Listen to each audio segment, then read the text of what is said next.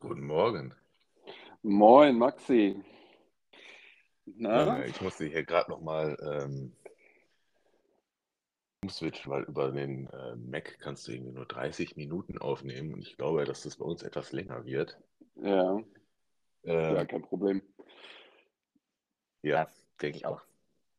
Ähm, ich glaube, Ja, wir, ich hatte wir, eh noch, ich bin jetzt gerade, ja, ne, ich habe auch gerade, ein Freund von mir ist im Urlaub und ich passe gerade auf die Katzen auf. Und jetzt bin ich gerade hier und ähm, habe die Katzen gefüttert, deswegen hat das zeitlich alles gut gepasst. So.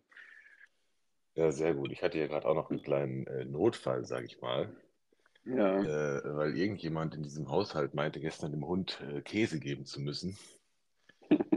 Und äh, der hat äh, ja starken Durchfall und durfte gerade den Arsch gewaschen bekommen von mir. ja, schön, schön. Ja, so kann der, so kann der Tag starten. Ich sag mal so, start your day right, ne? Mhm. Ja, Genau, aber cool, dass das genau. jetzt klappt. Ja, ich bin auch, äh, also ich hoffe auch, der Sound ist alles in Ordnung, weil ich kann das natürlich am Telefon nicht mit den AirPods, aber äh, egal, das ist ja alles kostenlos und dann ähm, klappt das trotzdem. Ja, auf jeden Fall. Wir kriegen das hin. Ich hoffe auf jeden Fall, dass man mich gut versteht. Ich habe jetzt auch über die AirPods und übers Handy, aber ich denke, das wird Nee, funktionieren. Also ich also das verstehe dich auf jeden Fall gut. das hört sich erstmal gut an. Ja, Ähm, ja, ähm, ich mache kurz das Intro und dann äh, geht's, geht's los.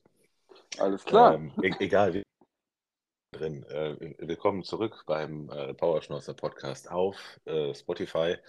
Heute bin ich wieder nicht alleine. Äh, es gibt wieder eine neue Folge aus der Reihe äh, Lebe deinen Traum, äh, wo ich äh, den ich noch nie persönlich live getroffen habe. Ähm, auf jeden Fall äh, gehen diese Leute ihren, ihren äh, beruflichen und persönlichen jetzt aus äh, toxischen Beziehungen heraus oder aus Berufswechseln und äh, ja, versuchen ihre Träume zu leben. Und äh, ja, willkommen, Fred. Ja, hallo. Schön hier zu sein. Danke für die Einladung. Ja, sehr gerne. Äh, ich freue mich sehr, muss aber auch sagen, ich bin ziemlich aufgeregt. Ach Quatsch, ach Quatsch, das war gar nicht so viel, man meinen könnte. Ähm, aber gut, äh, woher kennen wir uns eigentlich? Also ich habe das versucht so ein bisschen Ähm, zurückzuverfolgen, aber äh, ich, ich kam irgendwie gar nicht so drauf. ja, also ich bin aufmerksam geworden, dadurch, dass wir beide halt ähm, Etherbox Ehrenfeld hören. Und du warst ja dann irgendwann zu Gast beim Christian, also beim Schwarzen Messias. Ja, genau. Und äh, genau, ihr hattet ja die Reihe Die letzte Baustelle. Mhm. du mehr in mehreren Folgen zu Gast war und ähm, darüber bin ich auf dich aufmerksam geworden und ich glaube, dann sind wir irgendwie über Instagram, haben wir uns irgendwie connected. Ich glaube, ich habe dir irgendwie gefolgt und du mir dann und ähm, ja, dann Ja, hat das irgendwie so seinen Lauf genommen. Ich glaube, du hast dann irgendwie ein paar Sachen von mir geliked und irgendwie auch mal geschrieben, ja, cool und so und dann hat sich das irgendwie, glaube ich, so entwickelt, ne? ja, ja, und jetzt sitzen wir Genau. hier. Und jetzt sitzen wir hier, ja. Genau, genau. Ähm, du bist beruflich äh, in der Tätowiererbranche tätig. Genau, genau. Ja, Ähm, also ich bin seit einem Jahr jetzt, ähm, also mache ich nur noch, dass ich, also tätowiere ich nur noch Vollzeit. ja, Genau. Ähm, ganz kurz noch so zu den Basics. Mhm. Äh, du wohnst in Köln, bist, bist wie alt? Ich bin 40 Jahre alt geworden, jetzt im Februar. 40. Junge, ich dachte, 40, genau. ich dachte, du wärst noch ein bisschen jünger gewesen, äh, was Nee, ich bin, nicht, nicht schlimm ist. Ich bin ja selber schon ziemlich alt. wie alt bist du Ähm, nochmal? 35, ja. Nee, ich bin tatsächlich 40 geworden, ja. Dieses okay, Jahr genullt. Ja, genau. ja, kein Problem. Ja. Ähm, Ich fühle mich aber immer noch wie, äh, tatsächlich dieses, 39. dieses, dieses Altersgefühl, also keine Ahnung, also gefühlt bin ich auch 20, so äh, vom, vom gefühlsmäßigen Level, keine Ahnung. Ähm, aber egal, ist, äh, ist ja nur eine scheiß Zahl. Das Level sogar Ähm, manchmal wie 12 oder so. ja, äh, also in manchen Bereichen sowieso, also was, was Ja, Beziehungen und so angeht, dann auf jeden Fall. noch, noch äh, ganz am Anfang, aber das ist, ehrlich sagen, jeder, der meine Mhm. anderen Folgen hört, der weiß, worum es geht. Ähm, Ja, ich weiß auf jeden egal. Fall, worum es geht. Das freut mich auf jeden Fall auch für dich. Ja, danke, danke. Also ich bin äh, da Ja, gerade äh, wirklich sehr, sehr glücklich und genieße dieses Gefühl. ja, das ist schön zu hören. Das ist wirklich schön zu Ähm, hören. Das, ähm, ja. Äh, erzähl mal ein bisschen von deinem Werdegang. Äh, du hast schon immer in, in Köln gewohnt oder äh, bist du zugezogen? Wie, Ähm, wie kam es dazu? nein, ich bin tatsächlich zugezogen. Ich komme ursprünglich aus Aachen, also beziehungsweise Eschweiler. Das ist so Mhm. in der zehn Minuten von Aachen entfernt. Ähm, da bin ich geboren. Da wohnen auch immer noch meine Eltern wohnen da. Meine, Ja, vier Geschwister, die wohnen alle so Eschweiler, Aachen, die Gegend. Und ähm, ja, mein Werdegang. Ich bin eigentlich, also ich habe soziale Arbeit studiert ja. Oh, gleich was, und gleich was Gutes auf jeden Fall. ja, meine Eltern wollten erstmal, dass ich was Normales mache. Äh, ähm, du hast dann Abi gemacht und äh, hast dich dann ins Studium gestürzt. Genau, also ich habe Fachabi gemacht Mhm. und ähm, ja, ich muss aber dazu sagen, also Schullaufbahn war sehr schwierig. Also auch dreimal sitzen geblieben, einmal die Schule musste ich halt verlassen, weil ich zweimal sitzen geblieben bin und das Ey, war alles äh, bisschen tats holp. tatsächlich gibt es da äh, äh, ein paar Parallelen. Also ich bin tatsächlich auch zweimal sitzen geblieben. Ja, Ähm, und äh, ja, bin ich nicht stolz drauf, aber mein Gott, ne? Also jetzt äh, halt doch irgendwo den normalen Weg in ein äh, glückliches Berufsleben gefunden. Aber ich wollte dich nicht ja, unterbrechen. nee, kein Problem. Irgendwie hat es ja funktioniert, ne? Und Genau, ähm, genau.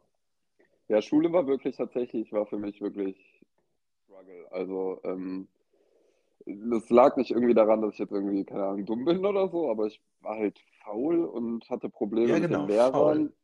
Genau, faul. Und ja, viele Probleme mit den Lehrern. Und ähm, ja, bei mir war das so, ich kann mich noch an, ein, an eine Situation erinnern, da war ich, glaube ich, im sechsten Schuljahr und wir haben, ich bin früher viel geskatet Aha. und bin durch meine Schwester auch so äh, relativ früh, sage ich mal, auch so in die Punk-Szene reingekommen, so in die linke Szene und so und habe mir dann schon mit äh, im sechsten Schuljahr irgendwie schon die Haare äh, bunt gefärbt. Ja, Hatte halt ne, so den Skate-Look, immer so ein bisschen schlodderig, Baggy Pants und sowas. Und das ähm, kam bestimmt bei den, bei den Girls gut an, bei den Lehrern eher nicht so. Bei den Girls kam es gut an, bei den Lehrern kam es nicht so gut an. Und es gab eine Situation, da hat meine Klassenlehrerin, weiß ich noch ganz genau, Frau Hillebrand, ne, viele Grüße, Wenn es die noch hat gibt. die noch gibt, ja, auf jeden Fall hat die mir vor der Klasse äh, dass wir mal über dein Aussehen reden müssen, weil das kann überhaupt nicht sein, dass du hier so rumläufst und so. Oh, also, also ganz genau, pädagogisch ge- ganz, ganz wertvoll, auf jeden Fall. pädagogisch sehr wertvoll und ich habe einfach ganz gesagt, ja, ich habe einfach gesagt, nee, ich denke nicht. Ja, und dann, Ich ja, denke und dann war ich, nicht. hatte einfach das Gefühl, so, dass die mich auch am Kicker hat, so und ähm, ja, und danach ging es irgendwie auch schulmäßig ein bisschen bergab, so, ich habe immer weniger gemacht und bin dann auch tatsächlich so im achten Schuljahr, glaube ich, das erste Mal sitzen geblieben. Ja, Und dann wiederholt man natürlich und dann ist man natürlich, wenn man die Klasse wiederholt, natürlich immer, äh, dann kennt man natürlich alles, dann ist man natürlich erstmal gut, ne? Aber dann kommt man ja wieder in das nächste Schuljahr, was man noch nicht gemacht hat und da ging es dann wirklich, ja, ging es dann wieder bergab und dann hat man irgendwie auch, ja, mit 14 irgendwie das erste Mal gekifft und so, dann hat man sich dafür mehr interessiert, man war viel skaten, viel für sich für andere Sachen halt interessiert, ne, anstatt für die Schule und ja, dann bin ich im neunten dann irgendwie nochmal sitzen geblieben. Ja, ja. genau. Ja, und dann irgendwie zum zehnten Schuljahr wäre ich halt nochmal sitzen geblieben und das hätte ich aber nicht auf der Schule machen können. Da musste ich halt die Schule verlassen, weil man da irgendwie nicht mehrmal, mehr als zweimal sitzen bleiben konnte. Irgendwann ist auch Schluss. Genau. Ja, und dann war das halt so, ähm, dass mich dann auch keine andere Schule nehmen wollte, außer halt ähm, eine Abendrealschule in Aachen. Und Ja, äh, das war wirklich so eine Schule für, für, ich sag mal, für den zweiten Bildungsweg. Ja, und da habe ich schon gedacht, ei, ei, ei, so. Und ähm, ja, dann bin ich halt auf die Schule gekommen und da war es dann halt so vom Stoff her alles super easy, sage ich mal, ne? Alles, also alles sehr flach, sage ich mal. Und weil das halt, das soll jetzt gar nicht abwertend sein, aber halt Leute für den zweiten Bildungsweg, so, ne? Die ja gut, die wussten wahrscheinlich schon, dass da für Leute hinkommen. ja, Und genau. äh, äh, ja, dann machen wir jetzt einfach mal das einfache Zeug. Ja, genau.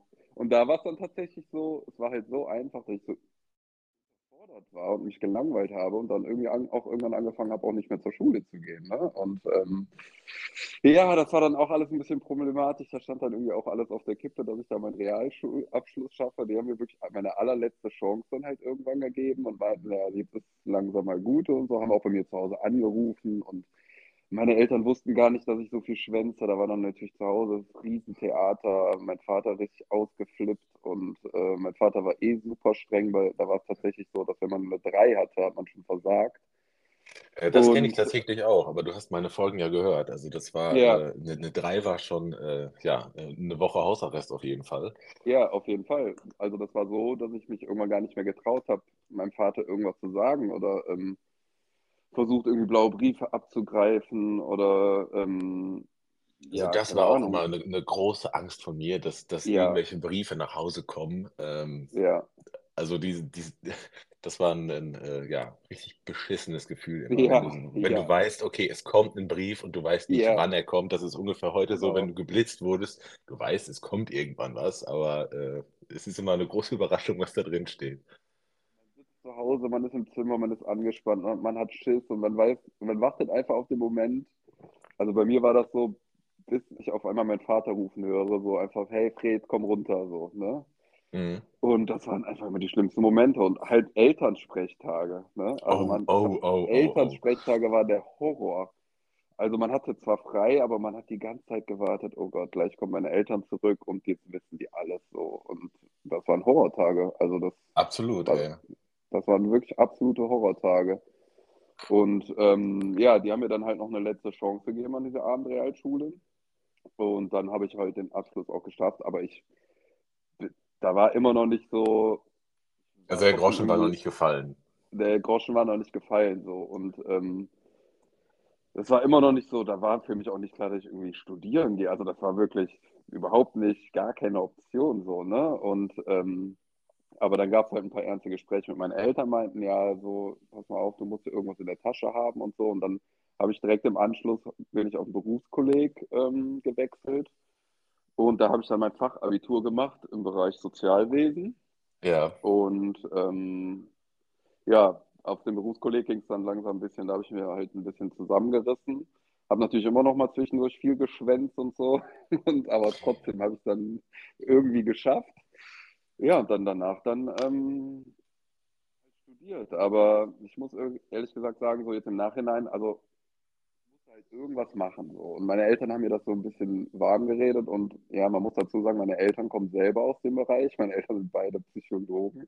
Oh, verdammt, ey. Ja, Aber das, das ist äh, gut zu wissen. Ja, das habe ich dir noch nicht erzählt, ne? Aber Nee. das, ja, also meine Eltern sind beide Psychologen und ähm, haben es aber irgendwie, die haben oft auch die Arbeit so mit nach Hause gebracht und konnten das irgendwie nie trennen. Und Ja. es ist einfach irgendwie, ich meine, wir haben ja schon mal so, äh, wir haben ja schon mal mehrmals ausgetauscht und das Verhältnis gerade zu meinem Vater ist halt sehr schwierig, so, weil der hat irgendwie, also es ist jetzt nicht so dieses väterliche, vertraute ähm, Verhältnis. Also ich habe das Gefühl, dass da irgendwie auch so das Urvertrauen fehlt. Also ich kann ihm, mich ihm halt auch nie anvertrauen.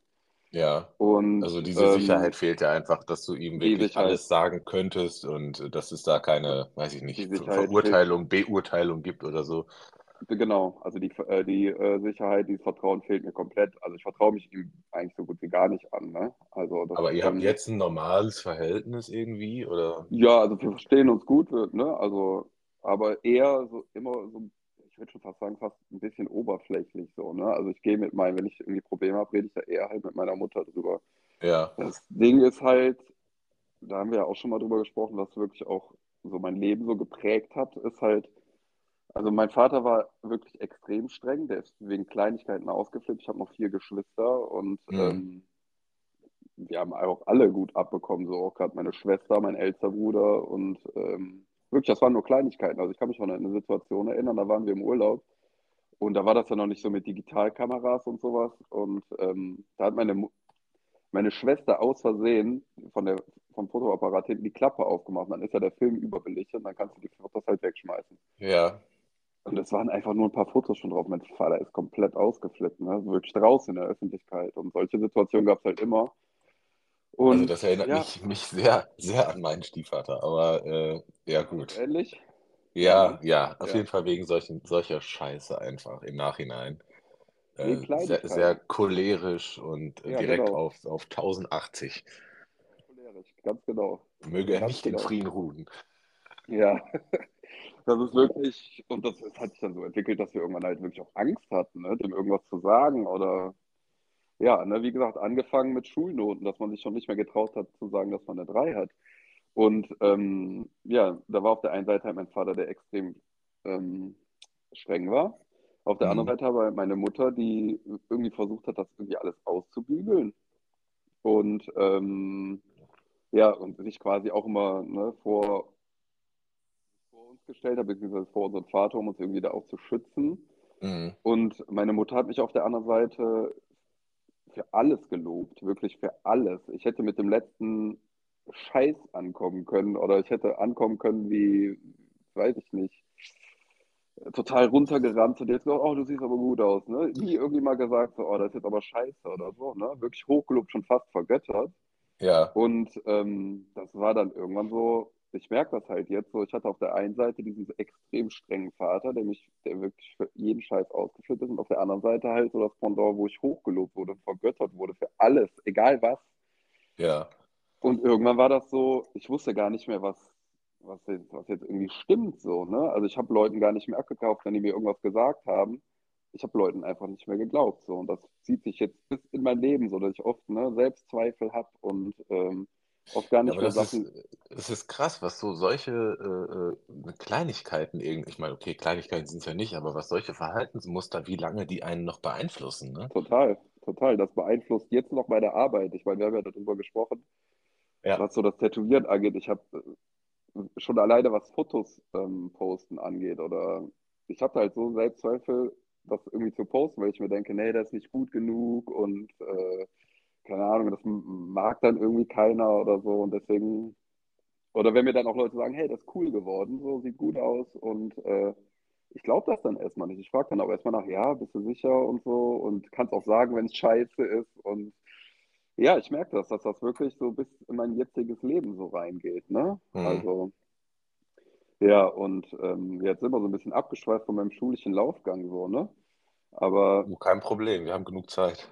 Ja, aber das ist halt, ja, das sind halt einfach irgendwie Sachen, die irgendwie auch dazu beitragen, so. Und dann war das halt so, wie gesagt, meine Eltern sind halt beide Psychologen und aber so beruflich mit den Kindern habe ich gerade so mein Vater nicht so auf die Kette bekommen, da irgendwie so einen guten, sag ich mal, eine gute ja, Erziehung, sage ich mal, zu bekommen. Ich meine, ja. das war jetzt nicht alles scheiße, ne? Also es war Nein, also alles scheiße, ne? So denke ich auch, denke ich auch nicht, aber ja. ich meine, so auch so gerade finanziell und so ging es euch ja, glaube ich, äh, schon gut, sage ich mal. Ne? Also, also, Psychologen sind ja heute, ne? die, die können sich ja tot verdienen, aber damals ja, glaube ich, auch schon, ne?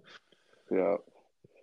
Ja, also wie gesagt, meine Eltern haben uns auch viel ermöglicht, aber ähm, ich glaube, die haben das einfach auch versucht, so durch materielle Sachen oder so, sage ich mal, irgendwie auch vielleicht auszugleichen oder so, denke ich mal. Und haben es aber auf ja. der anderen Seite so dieses, dieses, diese Erziehung und so haben sie dann irgendwie nicht so hinbekommen, wie es eigentlich, ja, was heißt, wie es eigentlich sein sollte, ne? aber wie man es sich irgendwie gewünscht hätte oder so, ne? Oder wie man es halt ja. aus diesen, diesen Musterfamilien, ne? Also wenn ich, genau. wenn ich, wenn ich so daran denke, ähm, bei mir war es die Familie von meinem Cousin zum Beispiel, wo ich gesagt hätte, boah, da wäre ich super gerne aufgewachsen, weil der, ja. der, wurde so herzlich erzogen und auch mit Regeln und so weiter. Genau. Aber ja. Ähm, äh, ja, keine Ahnung, man sieht das immer so von außen und dann kommt man nach Hause und denkt so, fuck, Alter, was ist hier eigentlich los? Ja, das ist genau wie du sagst, man ist halt irgendwie zu Besuch bei anderen Freunden und denkt so, krass, so, das ist ein ganz anderer Vibe hier. So, also wie ja, genau, man, man, ist viel lieber woanders als äh, zu Hause. Ja, man hat sich ja gefreut, wenn man mal woanders pennt und so. Ne? Ja, und, genau.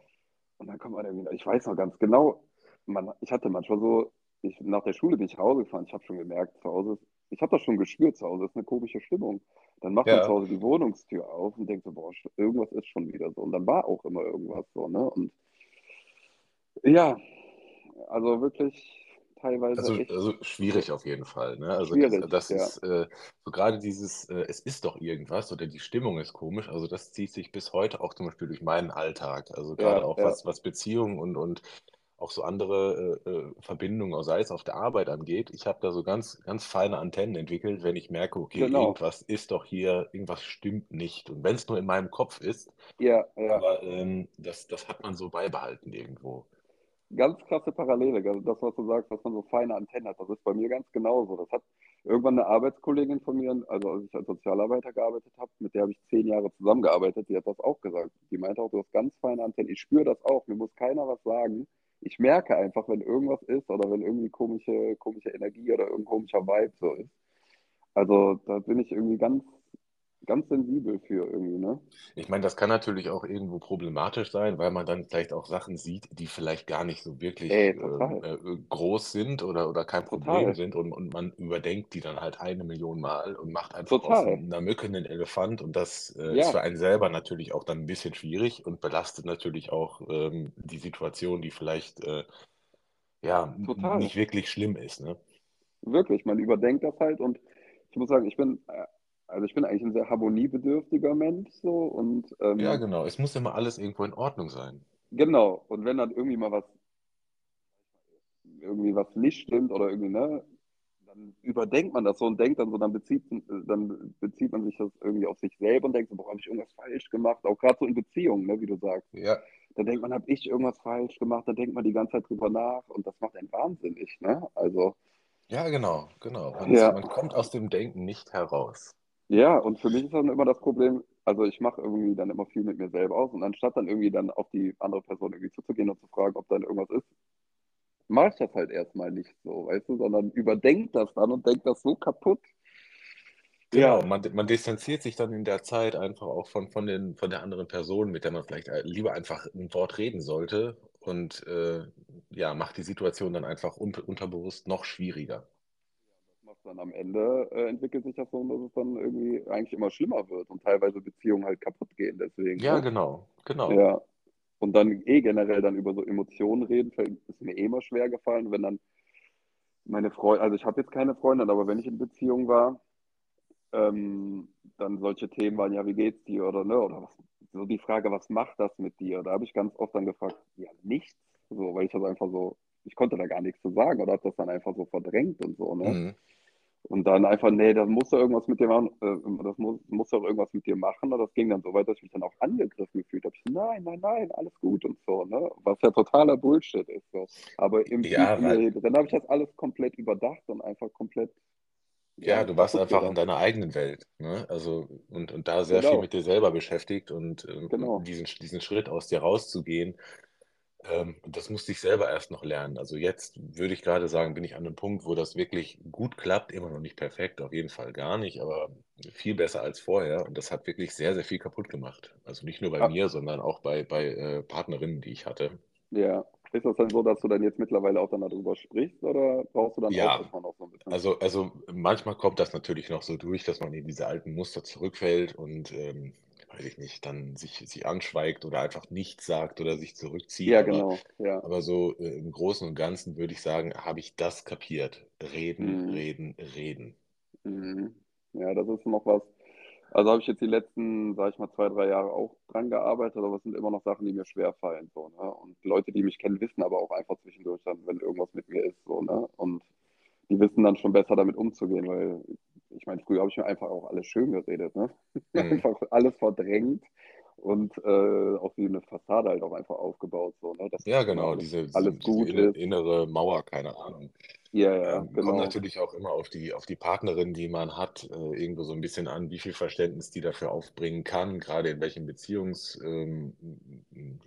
ähm, man da irgendwie ist, wie weit die Ja, Beziehung ist, gerade wenn es am Anfang passiert, dass man oft solche Phasen hat, dann kann das natürlich auch sein, dass man einfach gesagt bekommt, du, mir ist das zu schwierig mit dir, wir lassen das. mhm. Ähm, und ja, das ist auf jeden Fall nicht einfach. Nee, ist gar nicht einfach. Deswegen Also ähm, redet mit euren Ja, Partnerinnen, Partnern. das ist auf jeden Fall der beste Tipp an euch alle. Ja, äh, also o- o- Ja. es ist, es ist so banal, aber es ist wirklich ähm, ja, wichtig. Für alle die, die das regelmäßig machen, gut, gut für euch. Ihr habt das früh kapiert, aber es gibt Ja, auch noch solche Fälle wie uns, die ähm, das erst noch langsam lernen müssen. ja, auch erst im Alter. Ja, genau, im Alter. Ja, ich habe da wirklich tatsächlich jetzt auch meine letzte Beziehung. Also wir sind, ähm, da war das tatsächlich so, ähm, meine Partnerin war halt, ähm, die konnte ihre Emotionen sehr gut formulieren, sehr gut ausdrücken. Ihr war das auch wichtig, viel darüber zu reden. Sie war sehr Ja, empathisch, wollte natürlich auch immer, dass es mir gut geht. Und ähm, für mich war das aber super schwierig, weil ich kannte das vorher nicht so, ne? Also ähm, auch in meiner Beziehung davor, wir haben ganz selten so über Emotionen und sowas geredet oder über auch so, wenn Konflikte waren, auch nachher, man ist sich dann irgendwie aus dem Weg gegangen und irgendwann hat man einfach gesagt, ja, okay, äh, Entschuldigung, und dann war wieder alles gut, aber nie groß darüber geredet, ne? Genau, und dann in der nächsten Situation gar nicht halt aufgearbeitet. Ne? Was, genau, was hätte dir genau. vielleicht in der ja. Situation helfen können oder wie hätte man anders reagieren können oder sowas? Es wurde dann einfach gesagt, okay, Teppich rüber und jetzt ist alles wieder gut. Genau, genau so war das. Und das war halt, natürlich hat man da gedacht, oh ja, ist ja alles entspannt, alles perfekt, aber im Nachhinein war das halt scheiße so, ne? Und dann war die Beziehung halt irgendwann vorbei und hatte dann relativ schnell eine neue Beziehung. Und da war das halt komplett anders. Da wurde halt über alles geredet und ich kannte das halt nicht und ich konnte das auch nicht so. Ich habe dann wirklich komplett zugemacht, komplett abgeblockt und habe mich wirklich krass angegriffen gefühlt, dass da wirklich krasse Konflikte draus entstanden sind und wir uns immer wieder in die Haare bekommen haben, obwohl wir uns eigentlich auf der Seite krass geliebt haben und sowas und alles super funktioniert hat. Aber das waren dann so Situationen, wo ich nicht mit umgehen konnte, wo ich mich so angegriffen gefühlt habe und auch nicht weiter. Ich war wie gelähmt, wie eingefroren, wenn solche mhm. Situationen mhm. waren. Und ich konnte das einfach, meine Gefühle und sowas nicht formulieren und habe ja immer mehr verdrängt, immer mehr in mich reingefressen, so dass das halt auch immer, auch so diese Fassade, die man aufgebaut hat, dass immer alles gut ist, dass das eigentlich immer mehr gebröckelt ist irgendwann. Ne? Mhm. Ja, trotzdem auch meine alte, meine, meine Freundin hat ja trotzdem immer versucht, mich da auch, die hat das ja mitbekommen, so, die hat, den, die hat ja gesehen, dass es mir damit auch irgendwie nicht gut geht, so, ne, aber ich habe mir da irgendwie nicht helfen lassen, ne, also was jetzt im Nachhinein total dumm war, aber ich konnte halt nicht anders so mit der Situation irgendwie umgehen, ne. Ja. ja, das ist, ist ja alles ein Prozess, ne? Ähm, wie war das so in deiner, deiner Schulzeit, Jugend? Ähm, Gab es da schon irgendwie, weiß ich nicht, wie, wie lief das mit den Mädels da? Oder warst du mehr so mit, mit dir selber und, weiß ich nicht, Skaten und, und äh, der Flucht von zu Hause irgendwie beschäftigt? Ja, also Flucht von zu Hause definitiv, so viel wie möglich draußen gewesen, viel geskatet. Also wie gesagt, schon mit zwölf, glaube ich, angefangen zu skaten und wir hatten damals in Eschweiler, also das gibt es immer noch, da gibt es einen großen Real, ähm, Realmarkt und die haben einen mhm. riesen Parkplatz und da gibt es so eine Ladebühne und da haben wir uns alle früher am Wochenende immer getroffen zum Skaten. Ne? Also das war wirklich, da war es rappelvoll. Irgendwann gab es dann in Eschweiler einen Skatepark, dann hat man da immer rumgehangen und eigentlich die ganze Zeit, ne, wie du sagst, halt Flucht von mhm. zu Hause.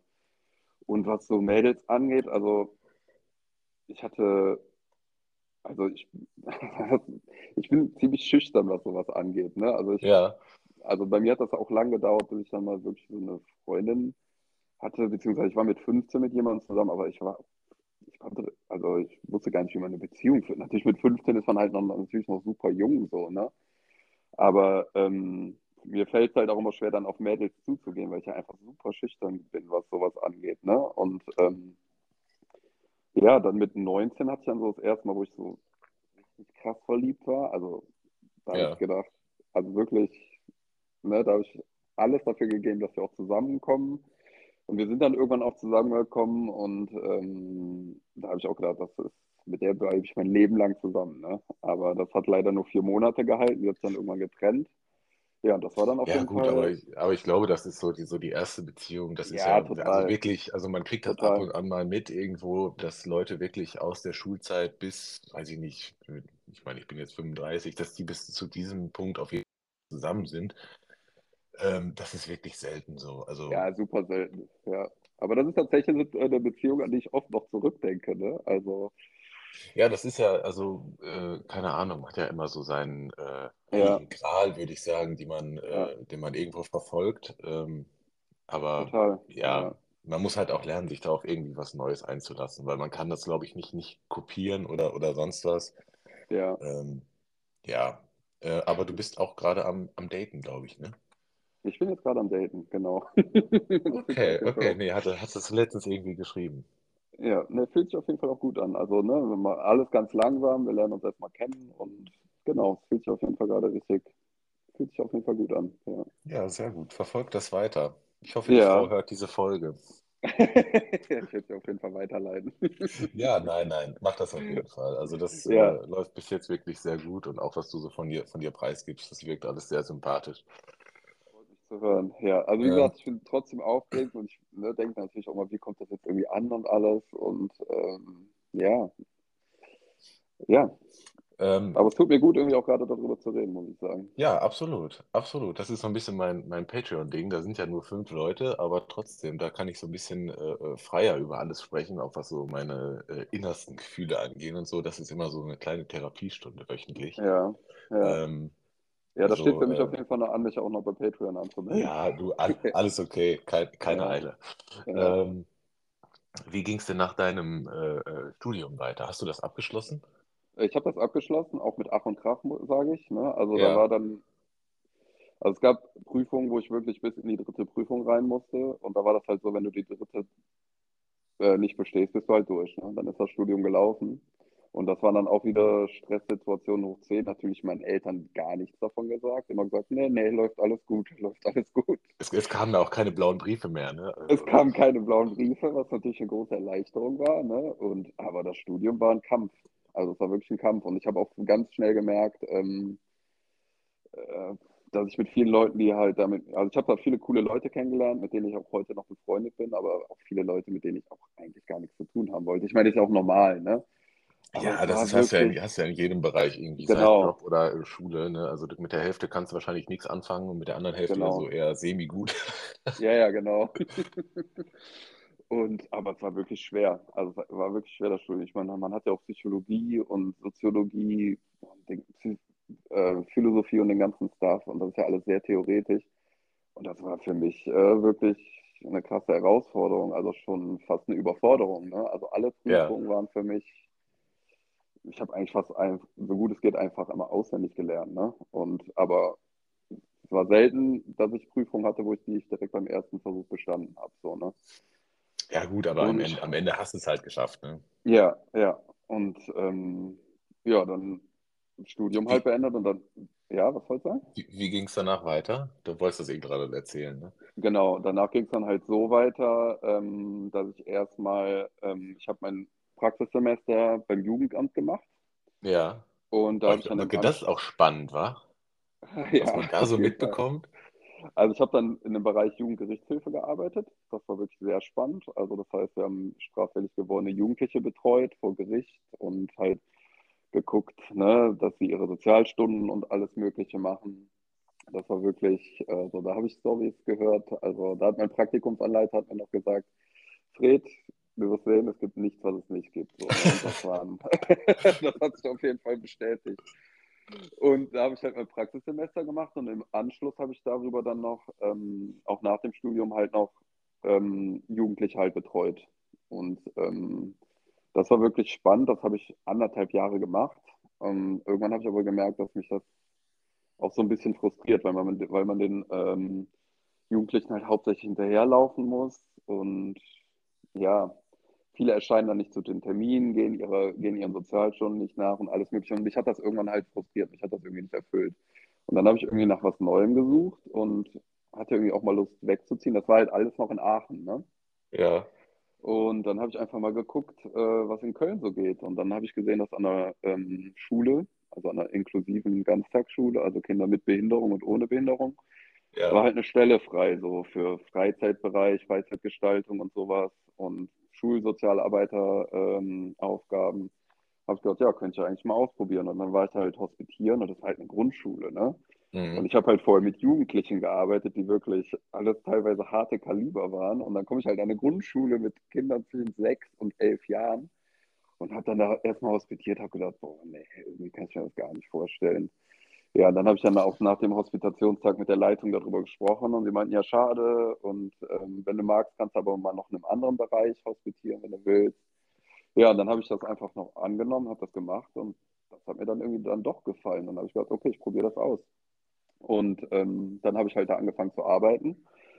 Und zu der Zeit hatte halt meine Ex-Freundin noch in Aachen studiert und sie wollte aber danach auch nach Köln und sich eine Stelle in Köln suchen. Dann habe ich gedacht, okay, dann studiere mal noch zu Ende, dann pendel ich halt in der Zeit. Und dann habe ich fast zwei Jahre zwischen Aachen und Köln gependelt.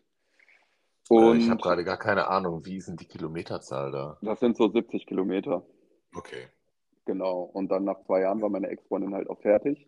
Und dann haben wir uns halt eine Wohnung in Köln gesucht. Und dann sind wir halt nach Mülheim gezogen und das ist jetzt äh, elf Jahre her, genau. Ja. Und dann habe ich tatsächlich auch zehn Jahre an der Schule gearbeitet, was eigentlich gar nicht, ich hatte gedacht, ich bleibe da so zwei, drei Jahre und suche mir was anderes. Und habe dann, ja, so zehn Jahre dort gearbeitet, habe aber schon ähm, 2000, also ich habe mich vorher schon, also jetzt aufs Thema Tätowieren bezogen, Ja, wollte ich habe gerade, wollte ich gleich zu kommen, aber erzähl. Genau. Hab halt mit 18 habe ich mich schon direkt äh, angefangen äh, tätowieren zu lassen, regelmäßig. Ja. Und habe dann, als wir nach Köln gezogen sind, natürlich auch ein neues Tattoo-Studio gesucht und ähm, habe jemanden gesucht. Also mein erstes Tattoo war, wie gesagt, mit 18, vor 22 Jahren. Und ich habe damals einfach gedacht, ja, komm, scheiß drauf, Hauptsache ein Tattoo, habe mir ein Tribal machen lassen. Oh ja, ja, aber ich glaube, so ging es vielen. So ging es ja. vielen. Ey, machen wir das from dusk till dawn, aber nicht bis zum Hals, so dass man es nicht sieht. Das war, kennst du den From Dusk Till Dawn, den Film? Ja, natürlich, genau. natürlich, mit George Clooney. Und der hat ja dieses Tribal, ne? Und da habe ich gedacht, geil, so, dann war ich mir einfach, aber der hat ja halt so ein schwarz ausgefülltes Tribal. Das ja. habe ich zum Glück nicht gemacht, sondern nur halt so, sag ich mal so, Outlines und innen drin halt anschattiert. Ja. Und was im Nachhinein halt auch gut war, weil ich habe dann irgendwann, ähm, als wir nach Köln gezogen sind, habe ich halt jemanden gesucht, weil ich hatte dann irgendwann auch den anderen Arm schon voll tätowiert. Und das Tribal hat halt einfach nicht mehr gepasst. So, ne? Es hat mir auch einfach, ich fand es halt scheiße. Ne? Also es war nicht scheiße gestochen, aber ich wollte halt nicht mehr und habe dann in Köln jemanden gesucht, der mir das covern kann. Das Ding ist aber, dass das halt auch relativ groß war und habe dann irgendwann per Zufall in der Nähe von meiner Schule bin ich halt vorbeigefahren, habe gesehen, das waren Tattoo-Studios und habe gesehen, habe gegoogelt, gesehen, ah krass, der macht ganz geile Sachen, äh, viel so japanisch und ich liebe halt so diesen japanischen Stil und ähm, ja, Studio kann ja mal Grüße bestellen. Tres Puntos Tattoo Studio in Köln. Mike Franke, ja. super Studio. Und ähm, habe dann einfach da ähm, den mal angeschrieben, meinte, pass auf, ich habe hier ein Tribal, ich hätte gern Cover-Up so. Und der meinte, ja, komm vorbei. Man hat sich das angeguckt und ja, der hat mir das, wir haben Termine gemacht, hat mir direkt gefallen. Der hat mir das komplette Ding halt einfach so auf dem Arm drauf gezeichnet. Ja, und dann über mehrere Sitzungen tätowiert und so hat man sich dann irgendwie auch so ein bisschen, ich meine, man verbringt dann ja mehrere Stunden zusammen und wir haben uns dann irgendwie auch angefreundet und hatten irgendwie selbe Themen, selbe Interessen ja. neben dem Tätowieren und dann habe ich mich halt nur noch bei ihm tätowieren lassen. Habe dann irgendwann äh, mein Bein, also ich hatte das linke Bein auch schon tätowiert, aber da waren noch so ein paar Lücken, die hat er mir aufgefüllt mit Wellen und alles Mögliche. Und irgendwann haben wir halt angefangen, meinen Rücken zu tätowieren. Das war dann, also 2013 haben wir angefangen, meinen Arm und 2014 so rum haben wir dann schon angefangen, meinen Rücken zu machen. Ja. Und der war halt allein in seinem Studio. Und der fing dann halt irgendwann an, darüber zu erzählen, dass er halt, ne, wenn immer Leute reinkommen, muss er mit dem Tätowieren halt aufhören so, und dann die Leute beraten, dass das immer so ein bisschen nervig ist. Und wir haben halt öfter darüber gesprochen. Und ich hatte irgendwie immer das Gefühl. Er versucht dich so ein bisschen ja, das, ich habe das irgendwie so ein bisschen gespürt, aber er hat es halt nie angesprochen. Aber irgendwie habe ich das gespürt. Ja, und irgendwann ähm, in der nächsten Sitzung haben wir halt nochmal darüber gequatscht und dann meinte ich irgendwann zu Mike so, ey, Mike, pass auf, also ich wo arbeite hier direkt um die Ecke. Wenn du Bock hast, komme ich dreimal die Woche, kann ich machen, so nach der Arbeit und helfe dir dabei. So, mach so ein bisschen Theke, ein bisschen Shop-Guy. Ja, und dann ja. meinte der Mike so, äh, ja, ganz ehrlich, wollte ich das halt auch eigentlich fragen. So. Aber ich habe halt gedacht, du arbeitest ja eh schon und du hast halt keine Zeit dafür, ne? Ja, und dann äh, habe ich gedacht, nee, habe ich voll Bock drauf. So, und dann haben wir das halt gemacht. Ne? Dann habe ich halt 2014 bei ihm angefangen, so als ähm, Shopboy, habe halt so Beratungen und alles gemacht, Terminvergabe, E-Mails und alles beantwortet, den Shop ja. sauber gemacht, alles irgendwie, was so dazugehört. Und Mike halt super viel beim Tätowieren zugeguckt und viel darüber gequatscht, auch super lange noch bis abends dann halt im Studio geblieben. Ja, und da habe ich damals gedacht, boah, geil, das ist, boah, ich liebe das einfach so. Und der Wunsch dann aber das selber zu machen, das zu tätowieren, das war halt vorher schon. Ne? Also wie gesagt, ich habe mich direkt mit 18 tätowieren lassen und dadurch, dass ich schon relativ früh so in der Punk-Szene und sowas war, früher in meinem AZ Aachen, da war man halt umgeben von Leuten, die irgendwie stark tätowiert waren. Und das hat mich halt nie losgelassen. Ne? Ich fand das immer geil und Gedacht, Aber warst du auch schon irgendwie so ein, so, ein, so ein kreativer Typ? Keine Ahnung. Also ich denke immer bei, bei sowas, man muss einfach kreativ sein. Heute, klar, kann alles auch eine KI für dich machen und du musst nur ja, das ja. Handwerk, äh, nur das Handwerk können. Ja. Ähm, aber äh, hattest du immer schon so eine kreative äh, Ader in dir? Also ich habe schon auch immer, was heißt viel gezeichnet, aber schon immer in unregelmäßigen Abständen, äh, also auch gemalt und sowas gezeichnet, aber jetzt nie, ähm, also nicht jetzt jeden Tag oder so, ne? Mhm. Aber mir halt immer viele Sachen angeguckt und auch immer gesehen. Früher immer das Tattoo-Magazin gekauft, hier das Tätowier-Magazin und alles mir die Sachen angeguckt. Und dann waren die ganzen Traditional-Sachen und so gesehen. habe ich gedacht, boah, das ist so geil.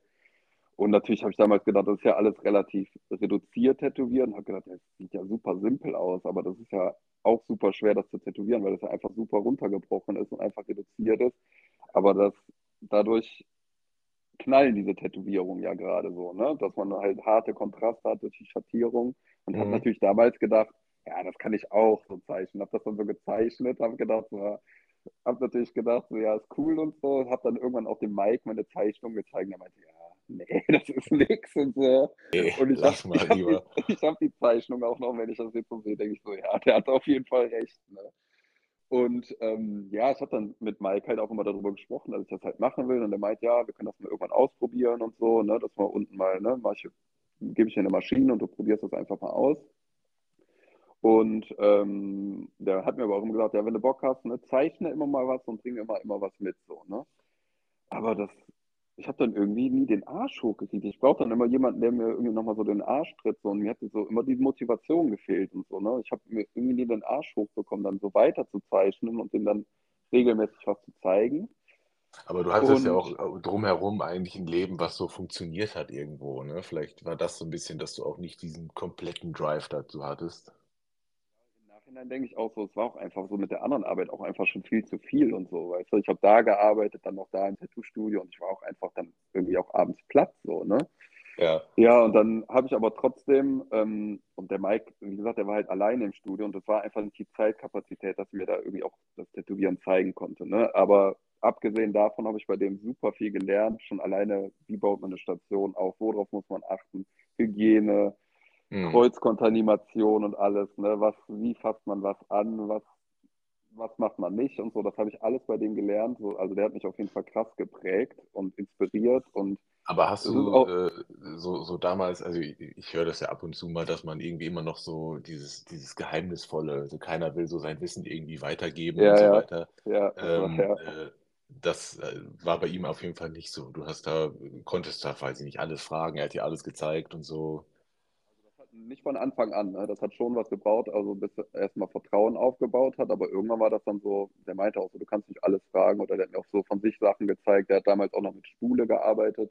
Der hat mir gezeigt, wie man so eine ähm, Spule aufbaut, Spulmaschine und ja. ja, das war wirklich, der hat mich auf Conventions mitgenommen. Wir haben in Wuppertal auf der Tattoo Convention zusammengearbeitet. Da habe ich halt ne, den Stand halt gemacht, so Termine rangeholt und alles. Also der hat mir schon wirklich mich so da in die Welt, sage ich mal, auch reingeholt. Ne? Und da waren regelmäßig mal ein paar Gasttätowierer, auch krasse Leute. Und ähm, ja, das hat mich auf jeden Fall geprägt. Und das war auch wirklich so, auch wenn ich bei ihm nicht tätowieren gelernt habe. Ich habe bis Corona angefangen hat, habe ich auch bei Mike gearbeitet. Ne? Also und dann, noch, so, noch so nebenbei. Noch so nebenbei, genau. Und dann war es dann halt irgendwann so, dass ne, kam halt Corona, alle Tattoo-Studios waren zu und ähm, ja, dann war das halt erstmal passé, sage ich mal. Aber ähm, ja, und ja, dann. Ähm, wann kam so der Punkt, wo du gedacht hast, fuck, Alter, ich will das, ähm, ich will das hauptberuflich machen oder ich, oder ich kann das ja. jetzt hauptberuflich machen? Ja, ich habe dann halt irgendwann kam so die Zeit, wo ich dann auch immer mehr gezeichnet habe und da ein bisschen mehr Zeit investiert habe. Und Mike hat mir dann auch immer Tipps gegeben, wie ich Sachen zeichne, worauf ich achten muss und habe da immer ein bisschen mehr gemacht. Und wie gesagt, dann kam halt Corona und ich habe ja noch in der Schule gearbeitet und da ging es dann halt langsam halt los, dass ich gemerkt habe, ähm, dass es mir irgendwie nicht gut geht. So, ne? Also, dass mhm. ich irgendwie überlastet bin. Wir waren unterbesetzt in der Schule, man musste viel auffangen und mir ging es halt irgendwie immer schlechter. Und dazu kam dann noch so meine damalige Beziehung ging auseinander nach zwölf Jahren, mit der ich zusammen nach Köln gezogen bin. Zwölf Jahre, krass. Zwölf Jahre, zwölf Jahre. Also ich habe die Beziehung beendet, weil ja. ähm, ja, es hat sich irgendwie nicht mehr gut angefühlt und nicht mehr und ja, die Beziehung ist halt auseinandergegangen. Ich habe die Beziehung getrennt, so die Beziehung war auch für beide schwer, auch mhm. für mich natürlich auch, auch wenn ich das beendet habe. Das hat dazu beigetragen. Auf der Schule war ich halt überlassen und ich habe gedacht, ich habe irgendwie gemerkt, mir geht es irgendwie immer schlechter, ne? Und ähm, habe dann aber kurz danach schon in die nächste Beziehung rein, das ist die, von der ich eben erzählt habe, wo, halt, ne, wo wir viel über Emotionen und sowas geredet haben, habe mich da schon auf was, das nächste eingelassen. Und was eigentlich im Nachhinein halt viel zu früh war. Ne? Ja. Und ähm, ja, das ging dann aber so weit, dass es mir so schlecht ging, dass ich mich dann das erste Mal habe krank schreiben lassen, so in der Schule, ne? weil es einfach gar nicht mehr ging. Dann bin ich halt auch zu einer Therapeutin gegangen, hatte eine Kurzzeittherapie, hatte dann so zwölf Gesprächsstunden die hat mich dann auch erstmal krank, krank geschrieben und ich war wirklich, ich war kurz vorm Burnout, ne? Und dann auch mhm. depressive Verstimmung und alles. und war einfach unglücklich, unzufrieden, hatte aber trotzdem immer im Hinterkopf, ich will tätowieren, ich will das machen so und ich weiß irgendwie, dass ich das auch kann so, ne? Aber dass das für dich halt, der Weg ist. Dass das für mich der Weg ist und ich habe irgendwie, ich muss was ändern, aber ich habe mich irgendwie auch nicht getraut, so den Schritt weiter zu verfolgen, einfach so aus Angst zu versagen oder dem irgendwie nicht gerecht zu werden. Und ähm, habe aber trotzdem gemerkt, ich muss irgendwie was ändern. So. Und dann war ich vier Monate krankgeschrieben so, und dann ging es mir auch wieder besser. Und danach habe ich dann nochmal den Job gewechselt, habe dann noch in einer Wohngruppe gearbeitet, also habe in der Schule gekündigt, weil ich einfach nicht mehr konnte. Und ja. habe dann in einer Wohngruppe angefangen ähm, für traumatisierte Jungs. Und das mhm. war dann auch immer so 24-Stunden-Schichten. Boah, das stelle ich mir auch richtig schwer vor. Also ja, das war auch, ja, also das war auch, da habe ich auch früh gemerkt, das war irgendwie nichts für mich. So. Und dann, also gerade wenn man selber so einen etwas schwierigen Hintergrund irgendwie hat, ähm, kann man vielleicht auf, auf eine gewisse Weise sehr gut auf diese Leute eingehen, aber äh, ja. ja, vielleicht äh, nimmt einen das selber vielleicht dann auch noch ein bisschen mehr mit und macht diesen Total. Job halt dann wirklich schwer.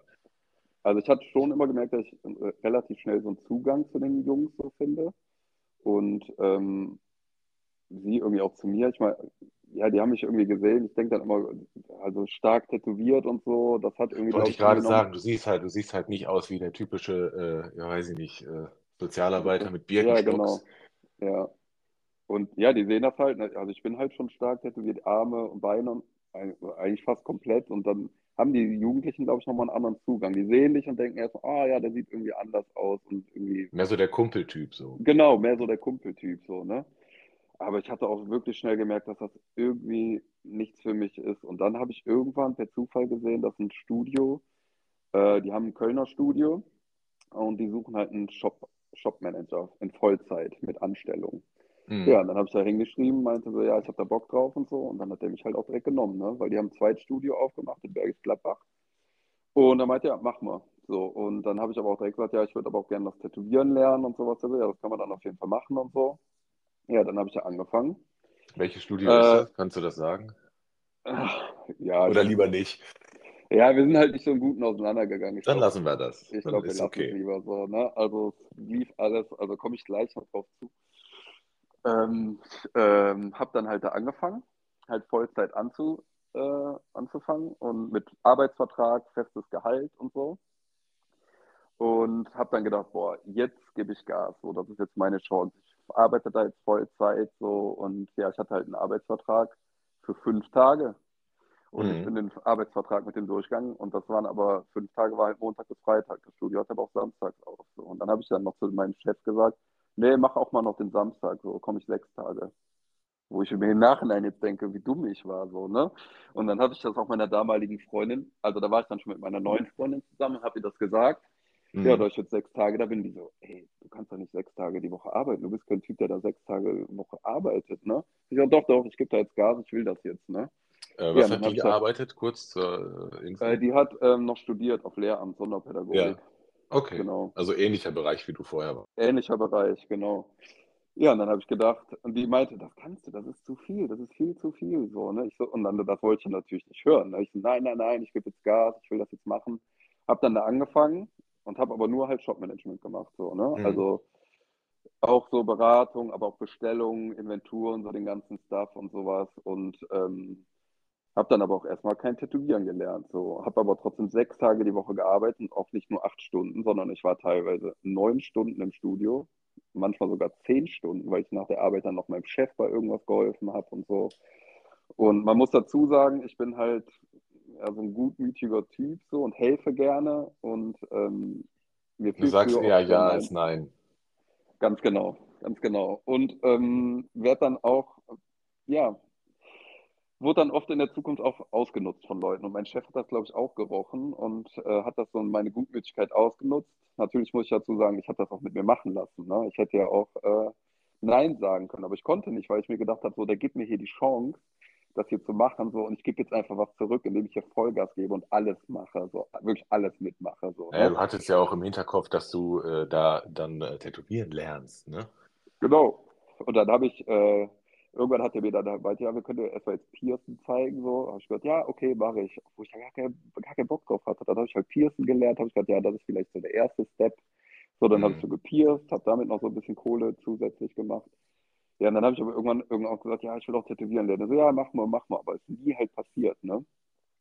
Und dann haben wir aber irgendwann habe ich dann halt so einem Kollegen, der da auch gearbeitet hat, der meinte, ja, du kannst mir mal was Kleines machen.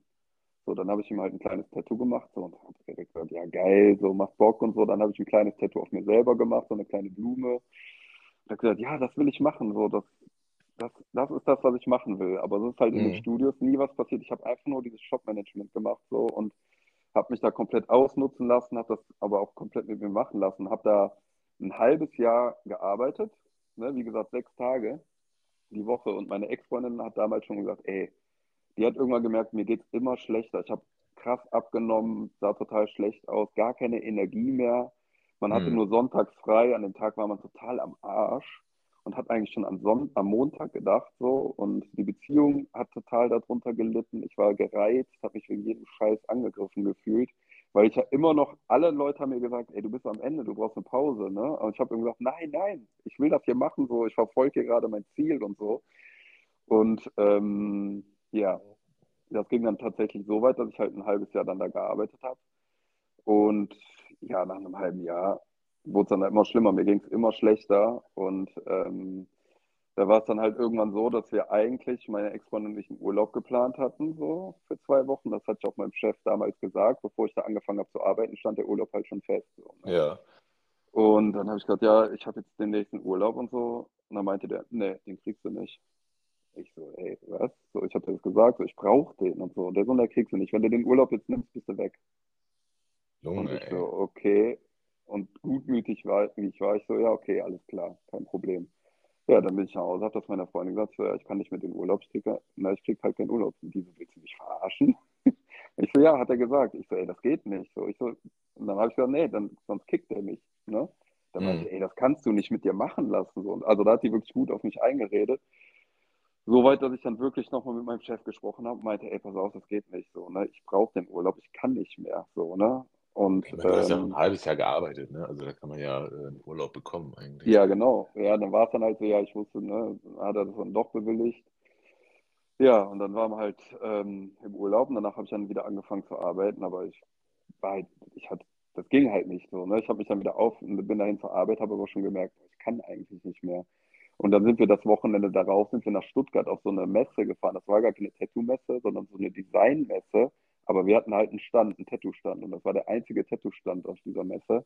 Mhm. Und da waren wir dann drei Tage und haben wir drei Tage durchgeballert. Ne? Wirklich nur, der Stand war halt rappelvoll. Ich habe nichts gegessen, kaum getrunken. Ja, dann montags wieder ins Studio und bis Donnerstag. Und Donnerstag ging gar nichts mehr. Da, da konnte ich nicht mehr. So, da bin ich halt äh, zum Arzt und dann meinten, meinte meine Ärztin so, sie brauchen jetzt eine Auszeit, so, sie müssen raus. So. Habe ich gesagt, ja, aber bitte nur zwei Wochen. ja, aber du hattest ja auch halt im Hinterkopf dieses ganze, äh, okay, vielleicht klappt es irgendwie doch und. Ja, genau, genau. Ich habe ja. immer gedacht, nee, ich, das wird, das ist mein Ziel, so, ich muss hier Gas geben, ich darf nicht fehlen, aber es ging halt nicht mehr. Da, da war ein Punkt, wo es nicht mehr ging, da habe ich gesagt, ich nehme jetzt nochmal zwei Wochen Auszeit. Und da meinte meine Ärztin halt so, okay, dann machen wir zwei Wochen. Ich, sie hat aber schon gesagt, ich glaube nicht, dass das reicht. Und dann, ich weiß noch ganz genau, donnerstags wurde ich krankgeschrieben, habe dann meinen Chef angerufen, meinte, pass auf, ich habe jetzt nochmal zwei Wochen äh, Krankschreibung, so, ich brauche einfach diese Pause. Meinte der, ja, kein Problem. So, samstags darauf kommt eine Nachricht über WhatsApp von dem und meinte, ey, pass mal auf, Rick, können wir heute im Laufe des Tages mal telefonieren? Ja, und nochmal Thema feine Antennen. Ich habe direkt ja. gespürt, ich habe direkt gespürt, ey, das klingt nach Kündigung. Ich so, ja, ja man merkt das an. halt, man merkt das halt. Ne? Das man merkt das. Er ruft mich an, kündigt mir übers Telefon mit der Begründung, er erwartet gerade von allen 100% Leistung und ich kann das nicht geben. Und dann meinte ich zu ihm, ey, pass mal auf, willst du mich jetzt verarschen? Ich habe hier ein halbes Jahr 300% gegeben. Ich habe alles gegeben. Ich habe kein Tätowieren gelernt. Ich habe trotzdem Vollgas gegeben. Und jetzt kündigst du mir mit so einer Begründung. Und dann meinte er noch so, ja, das kannst du dir auch alles hoch anrechnen und wenn ich oh. dich nicht so mögen würde, dann wäre das auch, ne? Und ich so schwer, ich so, ey, ey, bitte. Danke für nichts. Äh, danke für nichts, wirklich aufgelegt. Ich war am Ende, ich habe danach geheult. Das war generell, ne? Also auch die Beziehung damals lief dann schon nicht mehr so gut und so, weißt du, das, und da hatten wir viele Probleme und äh, generell, ne, Burnout, ich war wirklich auch krass depressiv, ne? Jetzt im Nachhinein. Ich meine, du, du kamst ja auch aus, aus einer schwierigen Situation. Du hast deinen gelernten Job praktisch erstmal aufgegeben, mit dem, mit, mit dem Ziel, Tätowierer zu werden, hast ja. deine Beziehung teilweise dann sicherlich auch belastet und riskiert ja. für ja. dieses Ziel und dann kommt eine Kündigung übers Telefon. Ich habe ja, ich habe alles aufgegeben. Ich habe alles, ich habe das wirklich, das war meine höchste Priorität. Alles andere habe ich vernachlässigt. Sicheren Job alles aufgegeben und alles Beziehungen irgendwie vernachlässigt, so, so weit, dass es halt kaputt gegangen ist und einfach mit dem Ziel. Und das war dann, die Kündigung war dann wirklich der Tiefpunkt. Ja, der hat aufgelegt, ich habe geheult, ich konnte nicht mehr, ich wusste gar nichts mehr. Ich wusste nicht mehr, wo vorne und hinten ist. Ich habe gedacht, okay, jetzt ist alles kaputt, jetzt ist alles vorbei. Alles und, zu Ende. Äh, alles zu Ende. Und ähm, ja, ich wusste gar nicht, ich, ich war einfach leer. So. Und mhm. ich habe aber damals dann einen, einen Freund von mir angerufen, mit dem ich jetzt auch zusammenarbeite. Den habe ich vor sechs Jahren kennengelernt. Der ist selber auch Tätowierer. Ja. Und äh, ganz liebe Grüße an Sven. Äh, und den habe das war einer der ersten, den ich angerufen habe, weil wir waren immer im regelmäßigen Austausch. Der war auch jemand, der mich auch immer motiviert hat, irgendwie da weiterzumachen. Er meinte, nee, mach, mach mal das und zeichne immer mehr und so, ne? Und ähm, der war, also wir haben uns jetzt nicht regelmäßig gesehen, aber wir waren trotzdem immer so regelmäßiger WhatsApp-Austausch äh, und sowas. Ja. Und der hat mich halt einfach auch immer motiviert, halt äh, irgendwie weiterzumachen. Und der war eine der ersten Personen, die ich dann dem ich geschrieben habe, so meinte, ey Sven, pass mal auf, das und das ist passiert, so. Und ich weiß nicht weiter, so. Also mir geht's Aber wenigstens so. hast du dich mitgeteilt und hast dich nicht ja, irgendwie äh, monatelang verkrochen oder bist ins Bürgergeld gerutscht oder was weiß ich. Ich meine, was passieren kann, klar, aber äh, du hast dich wenigstens mitgeteilt und versucht, irgendwie da rauszukommen. Also, was eigentlich total untypischer für mich ist, weil ich ja eigentlich alles so in mich hineinfresse, aber ich habe irgendwie gemerkt, ich muss irgendwie, ich muss das irgendwie sagen. So. Und dann habe ich ihm das dem Sven halt erzählt, meinte, ey, mach jetzt irgendwie keinen Scheiß, das wird besser und so. Und äh, ich so, nee, ich war, ich wusste gar nichts, ey. Ich war wirklich komplett am Arsch. Ne? Ich habe echt gedacht, jetzt ist alles vorbei. Und dann meinte der Sven zu mir, ey, pass auf, ich bin jetzt hier in dem Studio. Der war da auch gerade erst ein halbes Jahr in dem Studio. Ich kann den André, André ist der Studiochef, ja. Ähm, ich frage den mal, ich spreche mit dem, ich frage den mal, ob vielleicht was geht, ob du vielleicht irgendwie bei uns anfangen kannst, so und ähm, ich kann dir aber nichts versprechen, so, ne? Und dann meinte ich ja, ey, äh, manchmal so, ja, musst du nicht machen und so, ich will jetzt keine Last sein und alles und so. Meinte, nee, gar kein Problem, aber tu mir Gefallen, bleib jetzt, ne, guck einfach, dass es dir gut geht, versuche irgendwie zu schlafen und alles Mögliche, wir können uns auch sehen. Ja, und dann, ich weiß auch gar nicht, wie die Tage danach verlaufen. Das war halt irgendwie wie ein Tunnel oder so, ne? Ich weiß einfach nur, zwei Tage später hat Sven mir geschrieben, meinte, ey, ich habe mit André gequatscht, wenn du Bock hast, komm vorbei, der will mit dir quatschen. Da habe ich gedacht, boah, ja, geil. So, und dann bin ich irgendwie weiter. da. Sehr es gut. geht irgendwie weiter, es geht irgendwie weiter. Und dann bin ich halt dahin und habe mich mit André hingesetzt. Wir haben uns irgendwie direkt, war ein guter Vibe zwischen uns. Und ich habe André einfach alles erzählt. Ich habe ihm gesagt, was Sache ist, ich habe ihm gesagt, was passiert ist, wie es mir geht und ähm, der hat mir zugehört und äh, meinte dann zu mir, ey, pass auf, du bist ein guter Typ, machst einen guten Eindruck auf mich. So, ich bin immer froh, wenn Leute auf Empfehlung irgendwie kommen, wenn Sven sagt, du bist ein guter Typ, so, dann glaube ich ihm das auch, du machst einen guten Eindruck auf mich. So, wenn du Bock hast, kannst du bei uns anfangen. So, du kannst den Leuten über die Schulter gucken und das Tätowieren lernen. So. Und ich so, Alter, ich habe fast geheult, ne? Ich so, ey, das ist so krass. Vor ein paar Tagen wurde ich gekündigt und jetzt sitze ich hier so bei dir und so und ja, aber guck, das ist halt das, so, ne? Ey, wenn ich, manche, manche Türen müssen sich einfach schließen. So. Ja, total. Und, ähm, dass da für gute Sachen draus entstehen. Ich, das war, und dann saß ich halt da und ich kam trotzdem irgendwie erstmal, das war fast alles wie surreal, so, ne? Mhm. Und ähm, dann meinst du an, ey, ja, ey, voll gerne, danke dir. Aber ich habe ihm auch direkt gesagt, ey, pass auf, ich komme da gerade aus dieser Situation raus.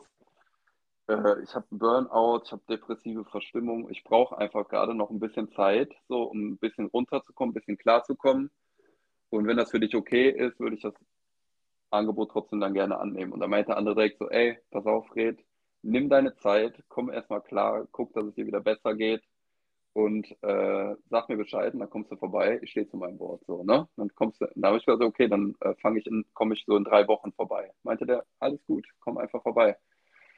Und ich aus dem Laden raus, ey, ich war wirklich. Ist, äh, ich kann das gar nicht beschreiben, das war wirklich Achterbahn. Eine ne? riesige, riesige Last von dir abgefallen. Last. Ich bin aus dem Studio raus, hab gedacht, boah, ey, es geht irgendwie doch weiter so, ne? Und bin dann nach Hause und aber trotz alledem war ja trotzdem noch so, natürlich war das dann eine Euphorie, so, ne? Bin dann aber abends nach Hause und trotzdem war ich ja irgendwie noch so in dieser, in dieser depressiven Verstimmung auch so, ne? Und ähm, ja, dann ist das irgendwie alles gesagt so und hatte dann aber ein paar Tage später, bin dann halt über einen Bekannten, habe ich ähm, ein Beratungsgespräch bei einer Therapeutin bekommen, also so ein Gespräch.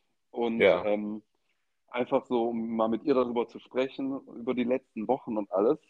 Ja, und dann bin ich halt in dieses Erstgespräch rein und, hab, ähm, und bin in diesem Gespräch einfach komplett zusammengebrochen, habe halt über meine äh, Situation halt gesprochen, was passiert ist, wie es mir geht und alles. Und ich, ich saß in dieser Sitz, in diesem Gespräch und sie meinte direkt zu mir, sie müssen komplett raus sie müssen mindestens sechs Wochen äh, raus und meinte dann zu mir, wir haben äh, eine Zusammenarbeit mit der psychosomatischen Klinik in der Nähe von Würzburg und mit denen arbeiten wir seit 20 Jahren zusammen und ähm, äh, da kann ich Ihnen Platz organisieren. So wie eine Zwangseinweisung, hat sie noch gesagt. Ich so, wie, was heißt das denn jetzt? Und sie, dann hat sie in dem Gespräch, in dem Erstgespräch, hat sie in der Klinik angerufen und ich saß da, ich wusste gar nicht, was abgeht. So, ne? Das war dann ja. noch völlig überfordernd für mich.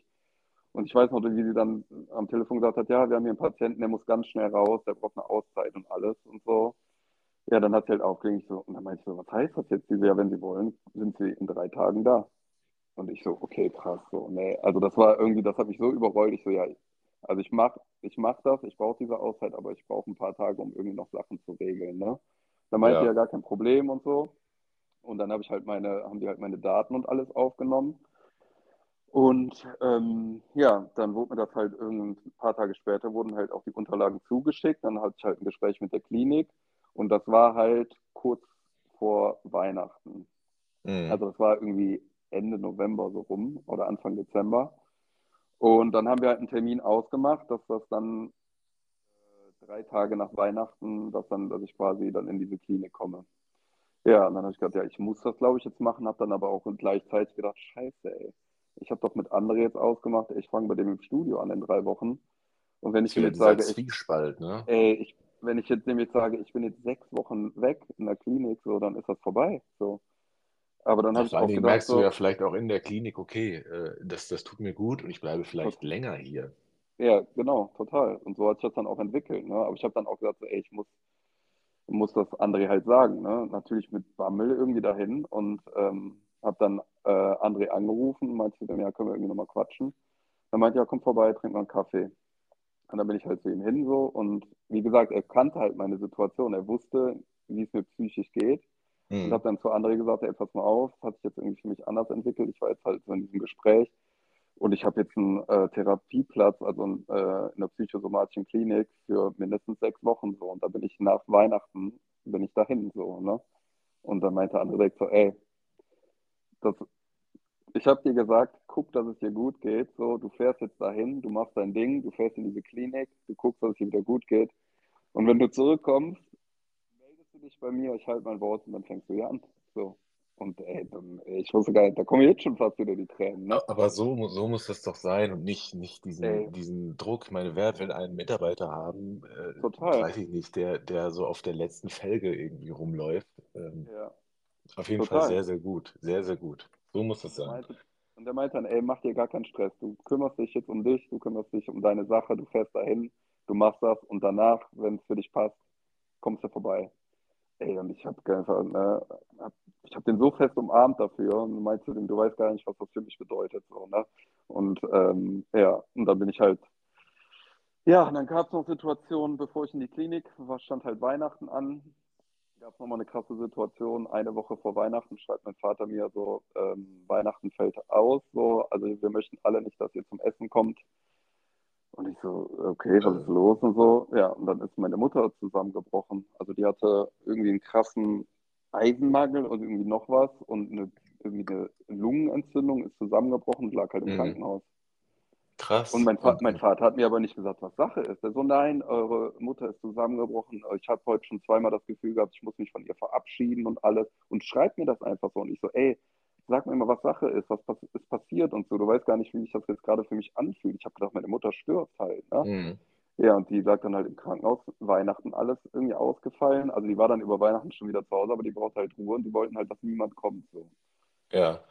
Ja, im Nachhinein, also ihr geht es jetzt wieder besser und so, aber das war dann nochmal eine Situation, wo ich gedacht habe, boah, fuck, was, was ist los? Also wenn es dann gerade mal wieder irgendwo gut ist, dann kommt sowas. Ja, ja, und dann ja, war das und dann halt drei Tage später halt in die Klinik gefahren. Und ich muss dazu sagen, ich habe das mit der Klinik meinen Eltern nicht gesagt. Ne? Also ich habe das meinen Eltern nicht gesagt, auch meinen Geschwistern nicht.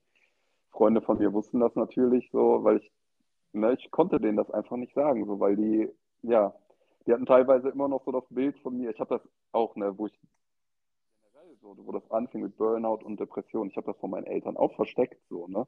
Und, ähm, das, das habe ich tatsächlich damals auch so gehandhabt. Also 2018 war ich ja auch sechs Wochen stationär und ich habe das. Ja. Zu der Zeit habe ich es nicht gesagt. Das war mir einfach super unangenehm und ich wollte so eine gewisse Fassade einfach aufrechterhalten. Ja, das hast du ja auch beim Christian erzählt, ne, dass du da genau. auch in der Klinik warst. Ja, ja, genau. kann ich mich noch dran erinnern. Ja, man versucht halt einfach diese Fassade aufrechtzuerhalten.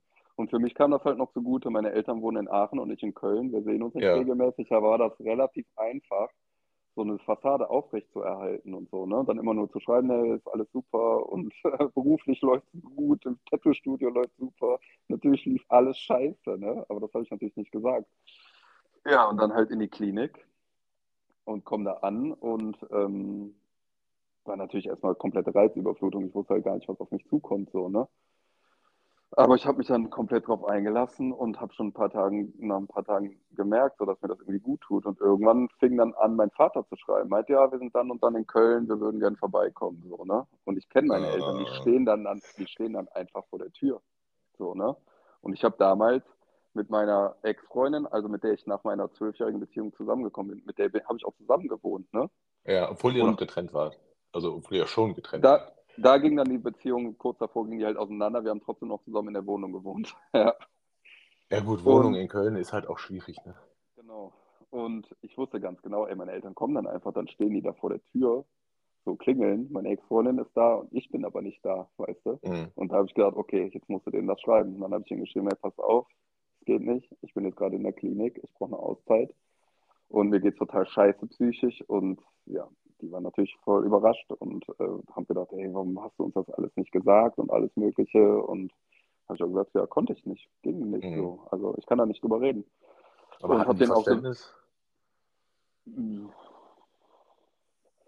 ja, fast, natürlich haben die das irgendwie verstanden. Meine Mutter hat das natürlich traurig gemacht und äh, hat das irgendwie nicht verstanden, weil die immer das Bild hatte, ach, der Fred, dem geht's doch immer gut, ne? Und das kann halt mhm. nicht sein, dass er da in so einer Klinik ist.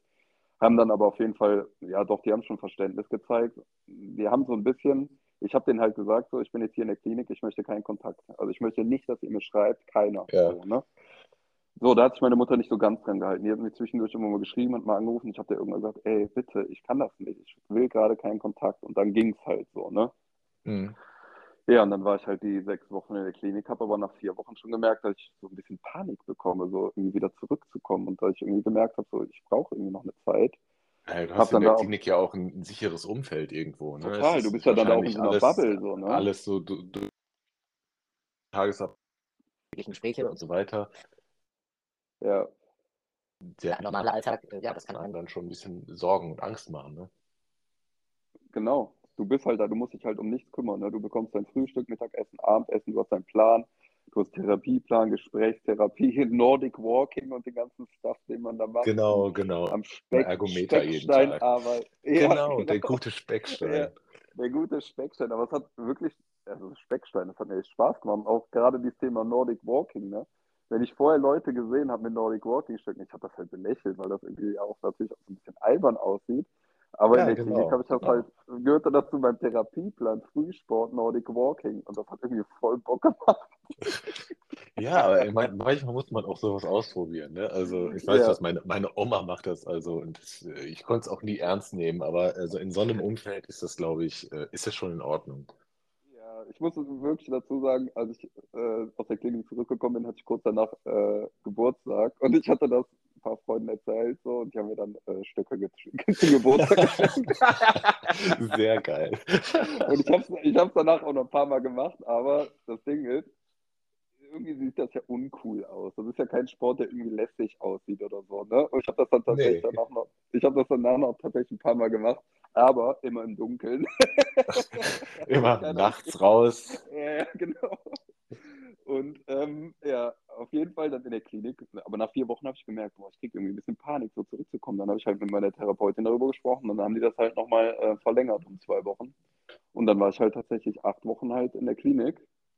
Und äh, aber ich muss sagen, das war wirklich ein Lebensretter, ne? Das hat mir so geholfen. Ich kam zurück, mir ging es gut. Die Leute haben auch gesagt, ey, du siehst so erholt aus und äh, das hat mir so krass geholfen und ähm, ja, dann war ich halt zurück und einen Tag nachdem ich zurück war, habe ich halt André geschrieben, meinte, ich bin jetzt wieder da und André meinte auch so direkt, ey, ich habe dir versprochen, ich halte mein Wort, wenn du Bock hast, komm vorbei. Und eine Woche später habe gesagt, so, ich brauche jetzt noch eine Woche, um wieder runterzukommen nach der Klinik, aber ich komme nächste Woche Montag. Ja, und dann habe ich montags angefangen und ich muss sagen, ab dann äh, ging es bergauf. Ne? Also das, ich habe dann halt den Leuten, da sind insgesamt sechs Leute, die da tätowieren. Ich habe allen über die Schulter geguckt und ähm, habe dann eigentlich schon relativ früh auch angefangen, halt, ähm, also natürlich erstmal auf Kunsthaut viel tätowiert. Habe vorher auch schon mal ein paar Freunde, die auch stark tätowiert sind, tätowiert, die, ne, die gesagt haben, ja, komm, mach mir was auf dem Oberschenkel, ist egal, wenn es scheiße aussieht und so. Ja. Und dann da wirklich gedacht, ey, diese Chance nutze ich jetzt. Das ist ein ganz anderer Vibe in dem Studio und ich nutze das jetzt. Habe aber auch andere direkt gesagt, ey, pass auf, ich kann, ich habe auch erstmal mit vier Tage die Woche angefangen zu arbeiten. Ja. Ich habe andere gesagt, ey, ich muss erstmal wieder reinkommen. Wenn das für dich okay ist, würde ich gerne erstmal nur vier Tage arbeiten. Und er meinte, ey, gar kein Problem, mach das so, wie das für dich passt. So, ich will, dass es dir gut geht. Ich will nicht, dass du so ein Gefühl hast, mit Bauchschmerzen ins Studio kommst, wie das in dem Studio vorher war. Ich will einfach, dass es dir gut geht, dass du hier eine gute Zeit hast. So. Ne? Das Ja, aber ist das ist die richtige Einstellung. Also das absolut. Gerade auch total. sehr verständnisvoll. Ne? Der hat gesagt, das ist das Allerwichtigste für ihn, dass es den Leuten halt gut geht. So, ne? Ja, und dann habe ich halt immer vier Tage die Woche gearbeitet und ähm, habe aber trotzdem danach immer noch Tage gehabt, wo ich morgens wach geworden bin, wo es mir richtig scheiße ging und wo ich mich nicht aufraffen konnte. Und ähm, habe dann auch mit André darüber gesprochen. Er meinte, ey, sag mir einfach Bescheid, wenn sowas ist, dann weiß ich Bescheid, dann bleibst du zu Hause. Ne? Und dann gab es halt auch nochmal so ein paar Situationen, wo das halt so war, wo ich dann zu Hause geblieben bin, wo ich einfach nicht konnte. Und irgendwann habe ich dann halt mit dem Sven darüber gesprochen. Und Mhm. da meinte der Sven halt zu mir, was machst du denn eigentlich, wenn du zu Hause bleibst? Und da meinte ich zu ihm, ja, nichts. So. Und dann habe ich gemerkt, dass es ja eigentlich, wenn ich zu Hause bleibe, allein ich verschanze mich dann so, das hat es eigentlich dann noch schlimmer gemacht. Und da meinte der Sven halt zu mir, ey, pass mal, probier doch einfach mal aus, wenn es dir scheiße geht. Komm doch trotzdem einfach ins Studio, setz dich hier hin, wir quatschen einfach ein bisschen, du zeichnest ein bisschen, bist ein bisschen abgelenkt und guck einfach, wie es dir dann geht. So, ne? Ja, Und genau. dann habe ich das Aber dieses, ausprobiert. so, so dieses Zuhause rumhängen, ich meine, den Reflex, den hat irgendwie jeder, glaube ich, Ja, mal, aber total. das, aber das löst einfach gar nichts. Also selbst wenn du schläfst, ja, dann bist du halt acht Nichts. Stunden weg, aber danach sind deine Probleme dieselben. Nichts, wirklich. Ich habe zu Hause rumgehangen, wie, keine Ahnung, ne? Einfach auf der Couch abgehangen, die ganze Zeit irgendwie Instagram durchgescrollt und keine Ahnung was. Ja, gar nicht. Das hat es eigentlich schlimmer gemacht. Und dann habe ich das einfach probiert. So. Und dann habe ich auch Tage gehabt, wo es mir scheiße ging, habe mich trotzdem aufgerafft und bin dahin, habe gezeichnet, habe gequatscht und dann wurde es besser. Ne? Habe gemerkt, Mhm. es tut mir total gut. Ja, und dann wirklich da ähm, ähm, mehr gezeichnet, ne? viel von den Leuten gelernt, viel jeden Tag den Leuten beim Tätowieren zugeguckt. Ja, und irgendwann meinte André äh, so zu mir, ja, mach doch einfach mal ein paar kleine Wannadoos, dann machen wir mal einen Post ähm, über Instagram, so hier Azubi-Tattoos, äh, Fred Mhm. macht kleine Tattoos umsonst halt, so, ne, so zum Lernen.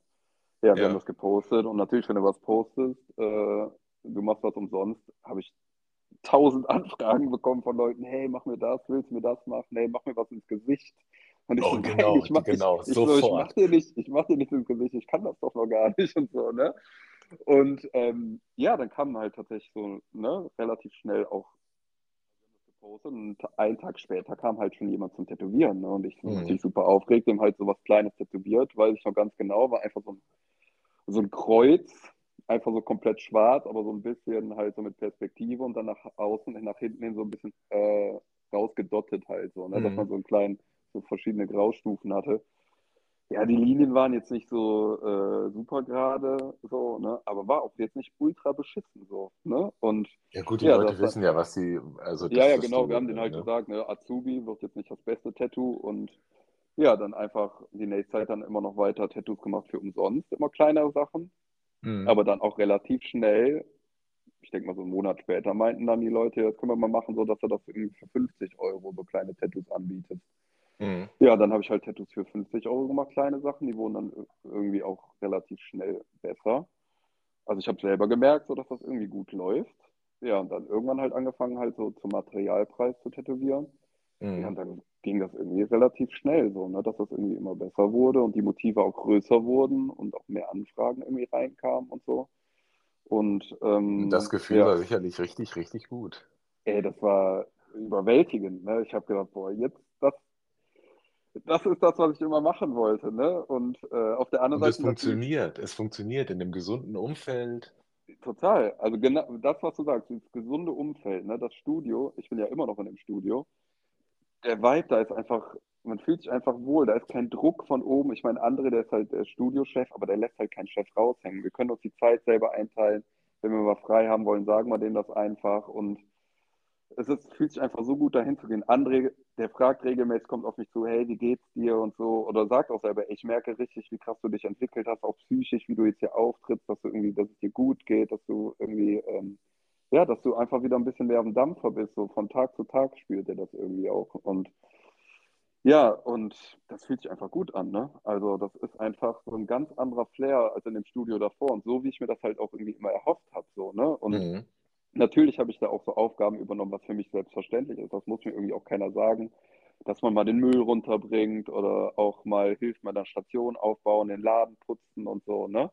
Also ja, gut, alle so, machen. Also so, so grob gesehen, du, du warst ja noch Auszubildender so ein bisschen, ne? Und das, das ja, gehört dann halt dazu. Genau, bin ich halt auch immer noch so, ne? Also, und für mich ist das irgendwie auch selbstverständlich, das auch alles zu machen. Wie du sagst, mhm. das gehört halt dazu, so die ganzen Basics und sowas zu machen. Und auch da, ne, in dem Studio, wo ich vorher war, da kam nie mal Danke oder sowas dafür, ne? Und der mhm. André sagt mir regelmäßig, wie dankbar der dafür ist, dass ich das mache und äh, dass er meinen Einsatz so sehr schätzt und alles und dass ich einen guten Job mache und das fühlt sich halt einfach komplett anders an. Ne? Und ja. wie gesagt, seitdem ich in dem Studio angefangen habe, ging es halt mit dem Tätowieren bergauf, psychisch ging es bergauf. Also ich muss jetzt sagen, jetzt wenn ich hier sitze, also gerade geht es mir auch wirklich richtig gut. Ne? Mhm. Natürlich kamen dann halt nochmal Sachen dazu. Ich meine, wir beide haben ja auch schon darüber gesprochen. Da habe ich ja erzählt, dass trotzdem auch so Selbstzweifel wieder aufkamen, so die Angst vorm Versagen. Was ist, wenn ich ein Tattoo verkacke? Ja, was also ist, gerade wenn so, die Leute unzufrieden sind. Was du, was du so gesagt hast mit Instagram und so, ich meine, da wird man natürlich überflutet mit wirklich guten, guten, sehr guten Boah, Arbeiten. Total. Und äh, total. Äh, wenn man dann gerade so am Anfang dieser ganzen Sache steht, da zweifelt man natürlich oder hat auch Hemmungen, irgendwas Total. zu posten oder sonst was. Ne? Also ähm, Total. das ist ich absolut äh, normal, ne? aber es ist, es ist ja. auf jeden Fall schwierig. Ja, total. Also da habe ich ja immer noch, ne? Also ich habe, hm. ich poste ja immer noch viel zu wenig so, ne? Also ich habe ja jetzt in letzter Zeit ein bisschen mehr gepostet, aber ich habe halt noch viel mehr Sachen, die ich posten konnte. Und da muss ich wirklich mal gucken, dass ich da jetzt mal die nächste Zeit wieder ein bisschen mehr mache und auch so Stories post. Also ich, Stories mache ich ja immer regelmäßig, wenn ich was hm. tätowiert hm. habe. Und das habe ich dir, glaube ich, auch erzählt. Trotzdem habe ich immer, das wird jetzt weniger, habe ich jetzt gerade nicht mehr so, aber da hatte ich auch eine Zeit lang, wo ich die Stories gepostet habe und ich schon gedacht habe, boah, zum Glück ist die nur 24 Stunden online und bald wieder weg, dass es dann doch keiner mehr sieht und so, weil ich irgendwie so Selbstzweifel hatte. Nein, also. Und gedacht also, habe, nee, ist nicht gut also, genug, so, ne? Also ich, ich weiß, das ist immer, äh, keine Ahnung, aber äh, deine Arbeiten sind wirklich sauber und gut. Mach ruhig äh, Stories und so weiter. Also Dankeschön, einfach, ja. einfach machen, selbstbewusst sein. Ja, du gehst deinen Weg und, und deine Geschichte ist, äh, äh, das, was du gerade so erzählst, ist ein Auf und Ab und immer wieder hochgekämpft. Ähm, nein, also du hast, du, du verfolgst deinen, deinen Traum und hast, äh, weiß ich nicht, hast es ja irgendwo geschafft, dass, dass du den leben kannst. Also, also mhm. alleine deswegen schon. Mhm. Ja, das muss ich mir halt immer vorhalten so, und immer daran denken, so, ne? Und ähm, ja, einfach daran zu denken, dass, dass das dass das ist, was ich immer machen wollte und dass das jetzt irgendwie funktioniert, dass das irgendwie aufgeht, auch alles äh, finanzielle Engpässe und so, gerade am Anfang verdient man halt auch nicht so, dass das alles gut läuft. Jetzt gerade läuft so, dass es wirklich, dass ich ganz okay über die Runden komme, sage ich mal, aber ich hatte halt zwischendurch auch Phasen, wo ich gar, gar kein Geld hatte, so, mhm. wo ich gedacht habe, scheiße, aber trotzdem wusste ich, das ist das, was ich machen will. Ich weiß, dass das funktioniert so und das hat mich immer weiter motiviert, egal was für ein Scheiß passiert ist, trotzdem da irgendwie weiterzumachen. Ja, und das genau. fühlt sich irgendwie gerade so gut an, dass es irgendwie funktioniert und ich habe Leute, die auch immer wieder kommen, so wie schon so, mhm. so kleine Stammkunden, sage ich mal. Und das ist natürlich das schönste Kompliment, wenn Leute immer wieder kommen. So, ne? Absolut, und, absolut, dass man dir das Vertrauen schenkt und auch sieht, der entwickelt sich und wir können bald größere Sachen machen und ähm, ja. du auch einfach ja. deine, deine Entwicklung an den Kunden irgendwo siehst. Ja, das ähm, ist für mich irgendwie das schönste Kompliment, ne, wenn die Leute dann wiederkommen und und ich sage den Leuten auch mal, ich bin noch relativ langsam, was das Tätowieren angeht. So, ne? Aber ich, mir ist es irgendwie auch immer wichtig, wenn Leute zu mir zum Tätowieren kommen, das sage ich ihnen auch am Anfang, dass ich halt noch, dass ich halt nicht schnell tätowiere, aber dass ich mir halt auch für jeden Zeit nehme und ich möchte einfach, dass die Leute eine gute Zeit haben. Es geht ja nicht nur ums Tätowieren, da ist ja auch noch alles drumherum, so finde ich, so was so dazu gehört. Und ich will einfach, dass die Leute sich wohlfühlen mhm. und einfach eine gute Zeit bei mir haben, sich irgendwie gut aufgehoben fühlen. Weil für mich selber, ich will das halt auch, wenn ich tätowiert werde, will ich halt in einem Rahmen sein, wo ich mich, wo es ne, wo sich das alles gut anfühlt und so, ne, wo es einfach. Genau, also man, man erlebt sich ja in, so. in, na, in sehr intimen Situationen irgendwo. Man äh, muss ja auch mit dem Kunden irgendwo ein bisschen sprechen und so weiter. Und wenn dann so eine komische Stimmung ist, und ich glaube, dann, ja. dann äh, äh, hätte man total. den einmal gesehen und dann kommt er nie wieder. Ja, total. Und wenn ich dann merke, die Leute kommen wieder, denke ich, okay, irgendwie scheint es ja was richtig zu machen. So, ne? Und das motiviert ja. mich dann so. Und ja, und was nochmal so das Thema Fotos irgendwie angeht, da habe ich auch damals auch schon mit dem Mike, äh, wo ich angefangen habe zu arbeiten, mhm. gesprochen, weil der halt auch, ey, der macht wirklich richtig coole Sachen, richtig krasse Sachen. Auch er hat immer, er hat auch immer relativ wenig gepostet und ich habe ihm das auch immer gesagt, er postet doch mal mehr. Und er hat auch immer gesagt, nee, da ist das und das gefällt mir nicht. Und da habe ich, ich selber gesagt dann, ja, das sind aber nur Sachen, die du nur siehst, das sieht ja sonst keiner. Und mhm. jetzt bin ich selber in der Situation, ich sehe das halt selber, ich poste dann und denke so, oh nee, das hätte ich besser machen können und so. Und jetzt sagen mir auch andere Leute oder auch du, das sind ja Sachen, die nur ich sehe, das sieht ja sonst keiner so, ne? Mhm. Und äh, aber das hat mich immer davon halt abgehalten, dann irgendwie Sachen halt mehr zu posten und so, ne? Aber man gibt sich halt einer großen Öffentlichkeit preis. Ja, genau. Ne? Und man will halt nicht kritisiert werden und wie du schon sagst, man sieht irgendwie tausend andere Sachen bei Instagram, krasse Tätowierer und denkt so, boah, heftig. Und dann sieht man seine Sachen und denkt so, boah, okay. so, ne? Ja, ne, aber das ist halt wirklich nur das eine Bild. Du siehst nicht die Geschichte dahinter oder was, was, wie lange der Weg vielleicht da war oder was für einen guten Start die vielleicht auch hatten. Ich meine, bei dir ja. war es ja so, du, du hast in einem, keine Ahnung, äh, schrottigen Umfeld einfach lange da ja. probiert, einen Fuß auf den Boden zu bekommen. Und äh, weiß ich nicht, wenn du, wenn du direkt vielleicht andere Verbindungen gehabt hättest, wär das, wärst du vielleicht auch schon zehn Schritte weiter, aber so ist es halt nicht. Und du bist jetzt da, ja. wo du bist und das ist gut. Ja, total. Also ich muss auch sagen, auch wenn das irgendwie blöd klingt, im Nachhinein kann ich meinem Ex-Chef, der mich gekündigt hat, auf der einen Seite auch dankbar sein, dass er mich gekündigt hat, weil ich weiß nicht, was passiert wäre, wenn er mich nicht gekündigt hätte, dann wäre ich vielleicht gar nicht in dem Studio gelandet, wo ich jetzt bin. Ne? Also ich weiß nicht. Ja, äh, also und du hast Piercen gelernt, ja. Und ich habe Piercen, genau. Das kommt noch dazu, das mache ich immer noch zwischendurch. Ne? Das ist nochmal so ein kleiner, ja. Ja, also äh, ja, genau. Du hast das gelernt und äh, Lektionen fürs Leben. Lektionen fürs Leben auf jeden Fall. Ich habe auf jeden Fall definitiv gelernt. Also mir fällt es manchmal immer noch Situationen schwer, Nein zu sagen, aber ich habe trotzdem, ich weiß jetzt, was ich will und ich sage auch, das habe ich halt auch in der Klinik gelernt, so, weil das halt da auch Thema war, so Nein sagen und das da arbeite ich dran und es funktioniert auch so. Ne? Und ich lasse mich auch nicht mehr ausnutzen. Ich lasse es halt, ich weiß ganz genau. Also so du kennst deinen Wert. Genau, so lasse ich nicht mehr mit mir umgehen. Ich lasse es nicht mehr mit mir machen und das lasse ich auch einfach nicht mehr zu. So, ne? Mhm. Und ähm, ja, das sind alles Stationen, die einen irgendwie auch weiterbringen. Auch dass ich so lange bei Mike. Auch wenn es erstmal, erstmal negativ aussieht und man total. vielleicht total am Boden ist. Irgendwo ein paar Monate später sieht man das vielleicht ein bisschen anders und nimmt auch daraus Sachen mit. Ne? Total, auf jeden Fall. Also wie gesagt, das, ja, das sind einfach alles Sachen, die einen prägen. Ne? Also, genau. Ja. Ähm, wie ja, sind denn deine weiteren äh, Überlegungen, Ziele? Ich meine, du hattest ja schon mal irgendwie gedacht, okay, vielleicht äh, probierst du noch mal was anderes aus. Hast du da irgendwie Ähm, was, was, äh, du hattest äh, mal von irgendeinem Studio erzählt, keine Ahnung.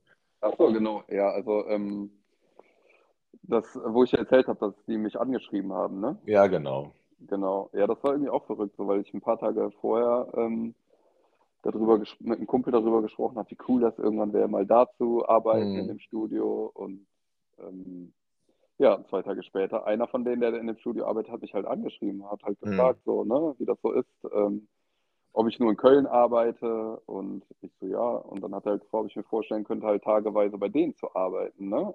Und das ist halt in Aachen, das Studio. Mhm. Und, ähm, in deiner Heimat. In meiner Heimat. Und äh, dann habe ich gesagt, das ist halt wirklich eins wirklich der bekanntesten Studios, sage ich mal. Also eigentlich kann ich ja welchen Namen einfach sagen, oder? Mach ruhig, klar. Ja, also es war halt jemand, der von Cine Entertainment geschrieben hat. Ja. Der Moritz, ganz liebe Grüße. Und der hat mir halt geschrieben, meinte ja, die suchen halt äh, Leute für tageweise da zu arbeiten. Und ich mhm. so, okay, krass. Ich so, denke so, okay, nee, 10 10, ne? Ich meine, der Andreas ist halt einfach so einer der krassesten Tätowierer, finde ich, der auch so gerade das Tätowieren in Deutschland krass auch geprägt hat und viel auch so fürs Tätowieren tut, so, ne? Ja. Und dann hat, wie gesagt, der Moritz mich angeschrieben und hat halt gefragt, ob ich da Bock drauf habe und so. Und ich so, boah, krass. Und ja, klar ich da Bock drauf und äh, habe aber auf der anderen Seite gedacht, boah, das traue ich mir halt noch gar nicht zu, in so einem Studio zu arbeiten und so, ne? Und äh, dann meinte, ja, schicken wir noch ein paar Sachen zu und meinte auch so, ja, sieht cool aus und alles und meinte zu mir, ja, ich pass auf, ich quatsche die Tage mal mit Andreas und äh, mhm. kann dir natürlich nichts versprechen. Im Endeffekt hat er das letzte Wort und ich so, ja, gar kein Thema. Und äh, ich dachte so, boah, krass und so, ne? Und ich habe dir das ja dann auch erzählt, so, ne, was passiert ist, habe dann meinen Freunden erzählt und habe dann natürlich Tage gewartet. Habe natürlich auch gedacht, so, ja, echt, das wäre natürlich schon krass. Ja, und dann hat er äh, mir, Moritz hat mir ein paar Tage später dann auch geschrieben und meinte, ja, ich habe halt mit Andreas gequatscht und der meinte, ähm, dass das jetzt der Zeitpunkt halt jetzt noch nicht passt. So, es liegt jetzt nicht an meiner Arbeit, aber der meinte, ich habe halt noch nicht genug Erfahrung. Dadurch, dass ich mhm. halt, ich meine, ich tätowiere jetzt gerade mal ja, gutes, gutes Jahr jetzt so, ne? Und dass mhm. die Tattoos jetzt besser werden, ist jetzt auch erst seit ein paar Monaten, sage ich mal, ne? Mhm. Und der meinte, es liegt jetzt nicht an deiner Arbeit, du brauchst einfach noch ein paar äh, Erfahrungen und sowas, aber mal gucken, was die Zukunft so bringt. Ne? War ich auch mega dankbar so für das Feedback und einfach so generell, dass der mich angeschrieben hat, war einfach schon irgendwie. Ja, dass sie einfach wissen, wer du bist, so, ne? Ja, das war einfach schon Kompliment genug und da, da habe ich einfach gedacht, so krass, so, okay, also, ist das schon fast so ein bisschen surreal, so, ne? Weil ich meine, bei The Sin Saint arbeiten die krassesten Leute aus der ganzen Welt. Der Andreas macht die, ihr Tattoo-Expo in Aachen ja. wo einfach die heftigsten Leute hinkommen, zu denen ich äh, hochgucke und äh, ja, das, ja, keine Ahnung, ne? Also selbst diese, diese, diese Absage, sage ich mal, trotzdem irgendwie was Positives. Ja, total, total. Und da hat dir auf jeden Fall noch ein bisschen Auftrieb gegeben. Und wir, haben, wir beide haben ja auch danach nochmal darüber gesprochen und du meintest ja dann auch zu mir, sehe jetzt diese Absage nicht irgendwie als Niederlage, sondern sehe das ja auch als Motivation, irgendwie mehr zu geben. Und so, ja, das sehe genau. ich auf jeden Fall. Das sehe ich auch so. Ne? Ich sehe das ich bin da mega dankbar, dass er mich angeschrieben hat und denke so, ja, irgendwie scheint es ja doch ganz okay zu sein, meine Tattoos, so, wenn er mich schon anschreibt. Und sehe das einfach als ja, Motivation. aber aber, aber se selbst, wenn, wenn das jetzt nicht irgendwie so wäre, genau. oder weiß ich nicht, aber äh, du, du hast deinen äh, Spaß daran, du gibst deinen Kunden ein gutes Gefühl, du veränderst deren Leben irgendwo. Mhm. Ähm, und, und wenn das einfach, äh, ja, im Endeffekt, wenn es nur du und dein Kunde gut finden, dann äh, äh, ja hört sich dumm an, aber äh, dann, dann ist es auch okay. Aber äh, wenn das natürlich trotzdem von anderen Leuten sehr gut wahrgenommen wird, dann äh, umso ja. besser. Ja, total. Also das ist wirklich immer noch, wo ich denke, krass, so, das, also irgendwie krass, wie das manchmal dann alles so läuft. So die letzten zwei, drei Jahre so viel Scheiße passiert so und jetzt, mhm. seitdem ich da im Studio bin, irgendwie seit letztem Jahr geht es irgendwie bergauf. Ne? Das fühlt sich irgendwie alles so gut an und äh, ja, wie gesagt, sehe das jetzt alles als Motivation, da irgendwie äh, noch mehr Gas zu geben und merke einfach, ja, es ist der richtige Weg. So, das ist das, was ich immer machen wollte. Auch wenn es zwischendurch wirklich schwer ist. Ich habe immer noch Tage, wo ich, ne, wo mir die Motivation fehlt oder wo ich denke, boah, hoffentlich kriege ich das hin. Oh, krass, das ist jetzt nochmal eine andere Herausforderung und bin immer noch aufgeregt vor dem Tätowieren und so, ne? Und ich glaube, das sollte, gehört ja irgendwie auch dazu, so, ne? Und aber. Ja, ich glaube, das so, ist, ist, auch nicht verkehrt, dass man äh, sich davor irgendwie nochmal ein bisschen Gedanken macht und äh, eine gewisse Aufgeregtheit einfach hat, weil das, gehört, glaube ich, dazu. Ja, ja. Und auch einfach so bescheiden irgendwie zu bleiben, ne? Also. Das ist ein sehr guter Zug. Bescheiden Ja. sein. Nicht, nicht alles für gegeben nehmen, sondern äh, den Respekt vor der Sache behalten. Ey, niemals, also das werde ich niemals äh, verlieren. So. Also diesen Respekt davor. äh, Die Leute schenken mir ihr Vertrauen, dass ich denen, irgend- dass ich denen halt ein Tattoo mache, so das, was sie im besten Fall ihr Leben lang halt tragen. So, ne? Und so den Genau. Respekt davor, das werde ich niemals verlieren und da einfach auch bescheiden bleiben und irgendwie, sag ich mal, es gibt genug Leute, die irgendwie abheben oder so, ne? Mhm. Aber ich glaube, da äh, das ist auch irgendwie immer noch so, dass ich ja trotzdem irgendwie noch so selbstkritisch auch irgendwie zwischendurch irgendwie noch Selbstzweifel habe, das aber trotzdem dazu beiträgt, dass ich ja irgendwie trotzdem auch bescheiden bleibe und irgendwie auf dem Boden Ja, ich bleibe glaub, und das auch ist- einfach weiß, wo ich herkomme. So, ne? Das ist eine gute Mischung auf jeden Fall. Und bei deinem Ja. Weg ist das auch nicht verwunderlich, dass es so ist und dass man immer noch ein bisschen zweifelt und das vielleicht auch gar nicht so wirklich glauben kann. Aber ähm, nein, das ist auf jeden Fall eine richtig, richtig tolle Geschichte. Ja. Danke dir. Ja, sehr gerne. Ja, es sehr ist gerne. wirklich, ja, auch jetzt noch irgendwie das alles nochmal darüber zu reden und das irgendwie Revue passieren zu lassen, auch mit der Klinik und alles, was da passiert ist. Ich hatte zwischendurch sitze hier und habe Gänsehaut gehabt, Mhm. so, ne? Das, und Ja, doch, also kann, ich- kann ich dir aber so zurückgeben. Also gerade diese, diese, äh, dieser Moment, wo du äh, deinen, deinen neuen Chef in den Arm nimmst und sagst, ey, äh, Dankeschön, danke, dass du mir nochmal die Zeit gibst oder irgendwie so war das, ne? ja, Äh, genau. Da, äh, da habe ich äh, Gänsehaut bekommen, auf jeden Fall, wirklich. Also ähm, das, Ja. das, das spürt man. Ja. Ähm, ja, äh, wir sind jetzt auch schon 90 Minuten drin. 90 Minuten, ey. 90, 90 Minuten sind wir drin. Ja. Ähm, Ja, krass. Und ich würde sagen, äh, das ist bis jetzt einfach so fantastisch erzählt. Du hast äh, so viel von dir preisgegeben und wir sind gerade an einem Punkt, wo es, äh, ja, äh, es, es endet sehr, sehr positiv. Und ich würde sagen, wir bauen darauf auf und ähm, ja, Gerne. machen da, machen da vielleicht eine kleine Serie draus. Wie äh, sagt Christian immer, make more. Ja, ja, genau, Make genau, more. machen wir. Gerne, Ähm, Maxi. Also, also gerne. Also ich bin da sehr offen für und habe da wirklich Bock drauf. Das hat echt Spaß gemacht. Ich hoffe, ich habe mich irgendwie gut verkauft. Nein, also Und- absolut. Also ich, ich glaube, das ist äh, so, so von der ganzen, vom ganzen Vibe und der Geschichte wirklich toll. Ich hoffe, der Sound macht das so, äh, bringt das genauso gut rüber, Ja. aber das wird das erste Mal, dass ich das hier über dieses äh, äh, Format so aufnehme. Und äh, ja, ich würde sagen, Mhm. wir wiederholen das demnächst Sehr mit gerne. äh, neuen spannenden Geschichten. Und ja, Sehr gerne. könnt ihr euch, Ja. könnt ihr euch drauf freuen. Fred, ich danke dir, ich danke dir, Maxi. danke dir sehr. Ich danke dir fürs Zuhören. Wirklich auch nochmal tausend Dank für die Einladung, dass du das Sehr gerne. ermöglicht hast. Und ich freue mich auf jeden Fall aufs nächste Mal. Ich bin wirklich froh, dass wir uns kennengelernt haben, dass wir im regelmäßigen Austausch sind. Und äh, ja, ich Das freue kann mich ich- auf alles weitere, was kommt. Und Alles wer klar. weiß, vielleicht sehen wir uns dann irgendwann mal im Real Life. Doch, das machen wir auf jeden Fall. Ich würde sagen, dieses Cool. Jahr noch. Würde mich freuen. Lass uns das machen. Alles klar. Fred, hab einen tollen Tag. Und danke an euch alle fürs Zuhören. Ne? Mach's gut. Okay, du auch, ne? Ciao. Ciao.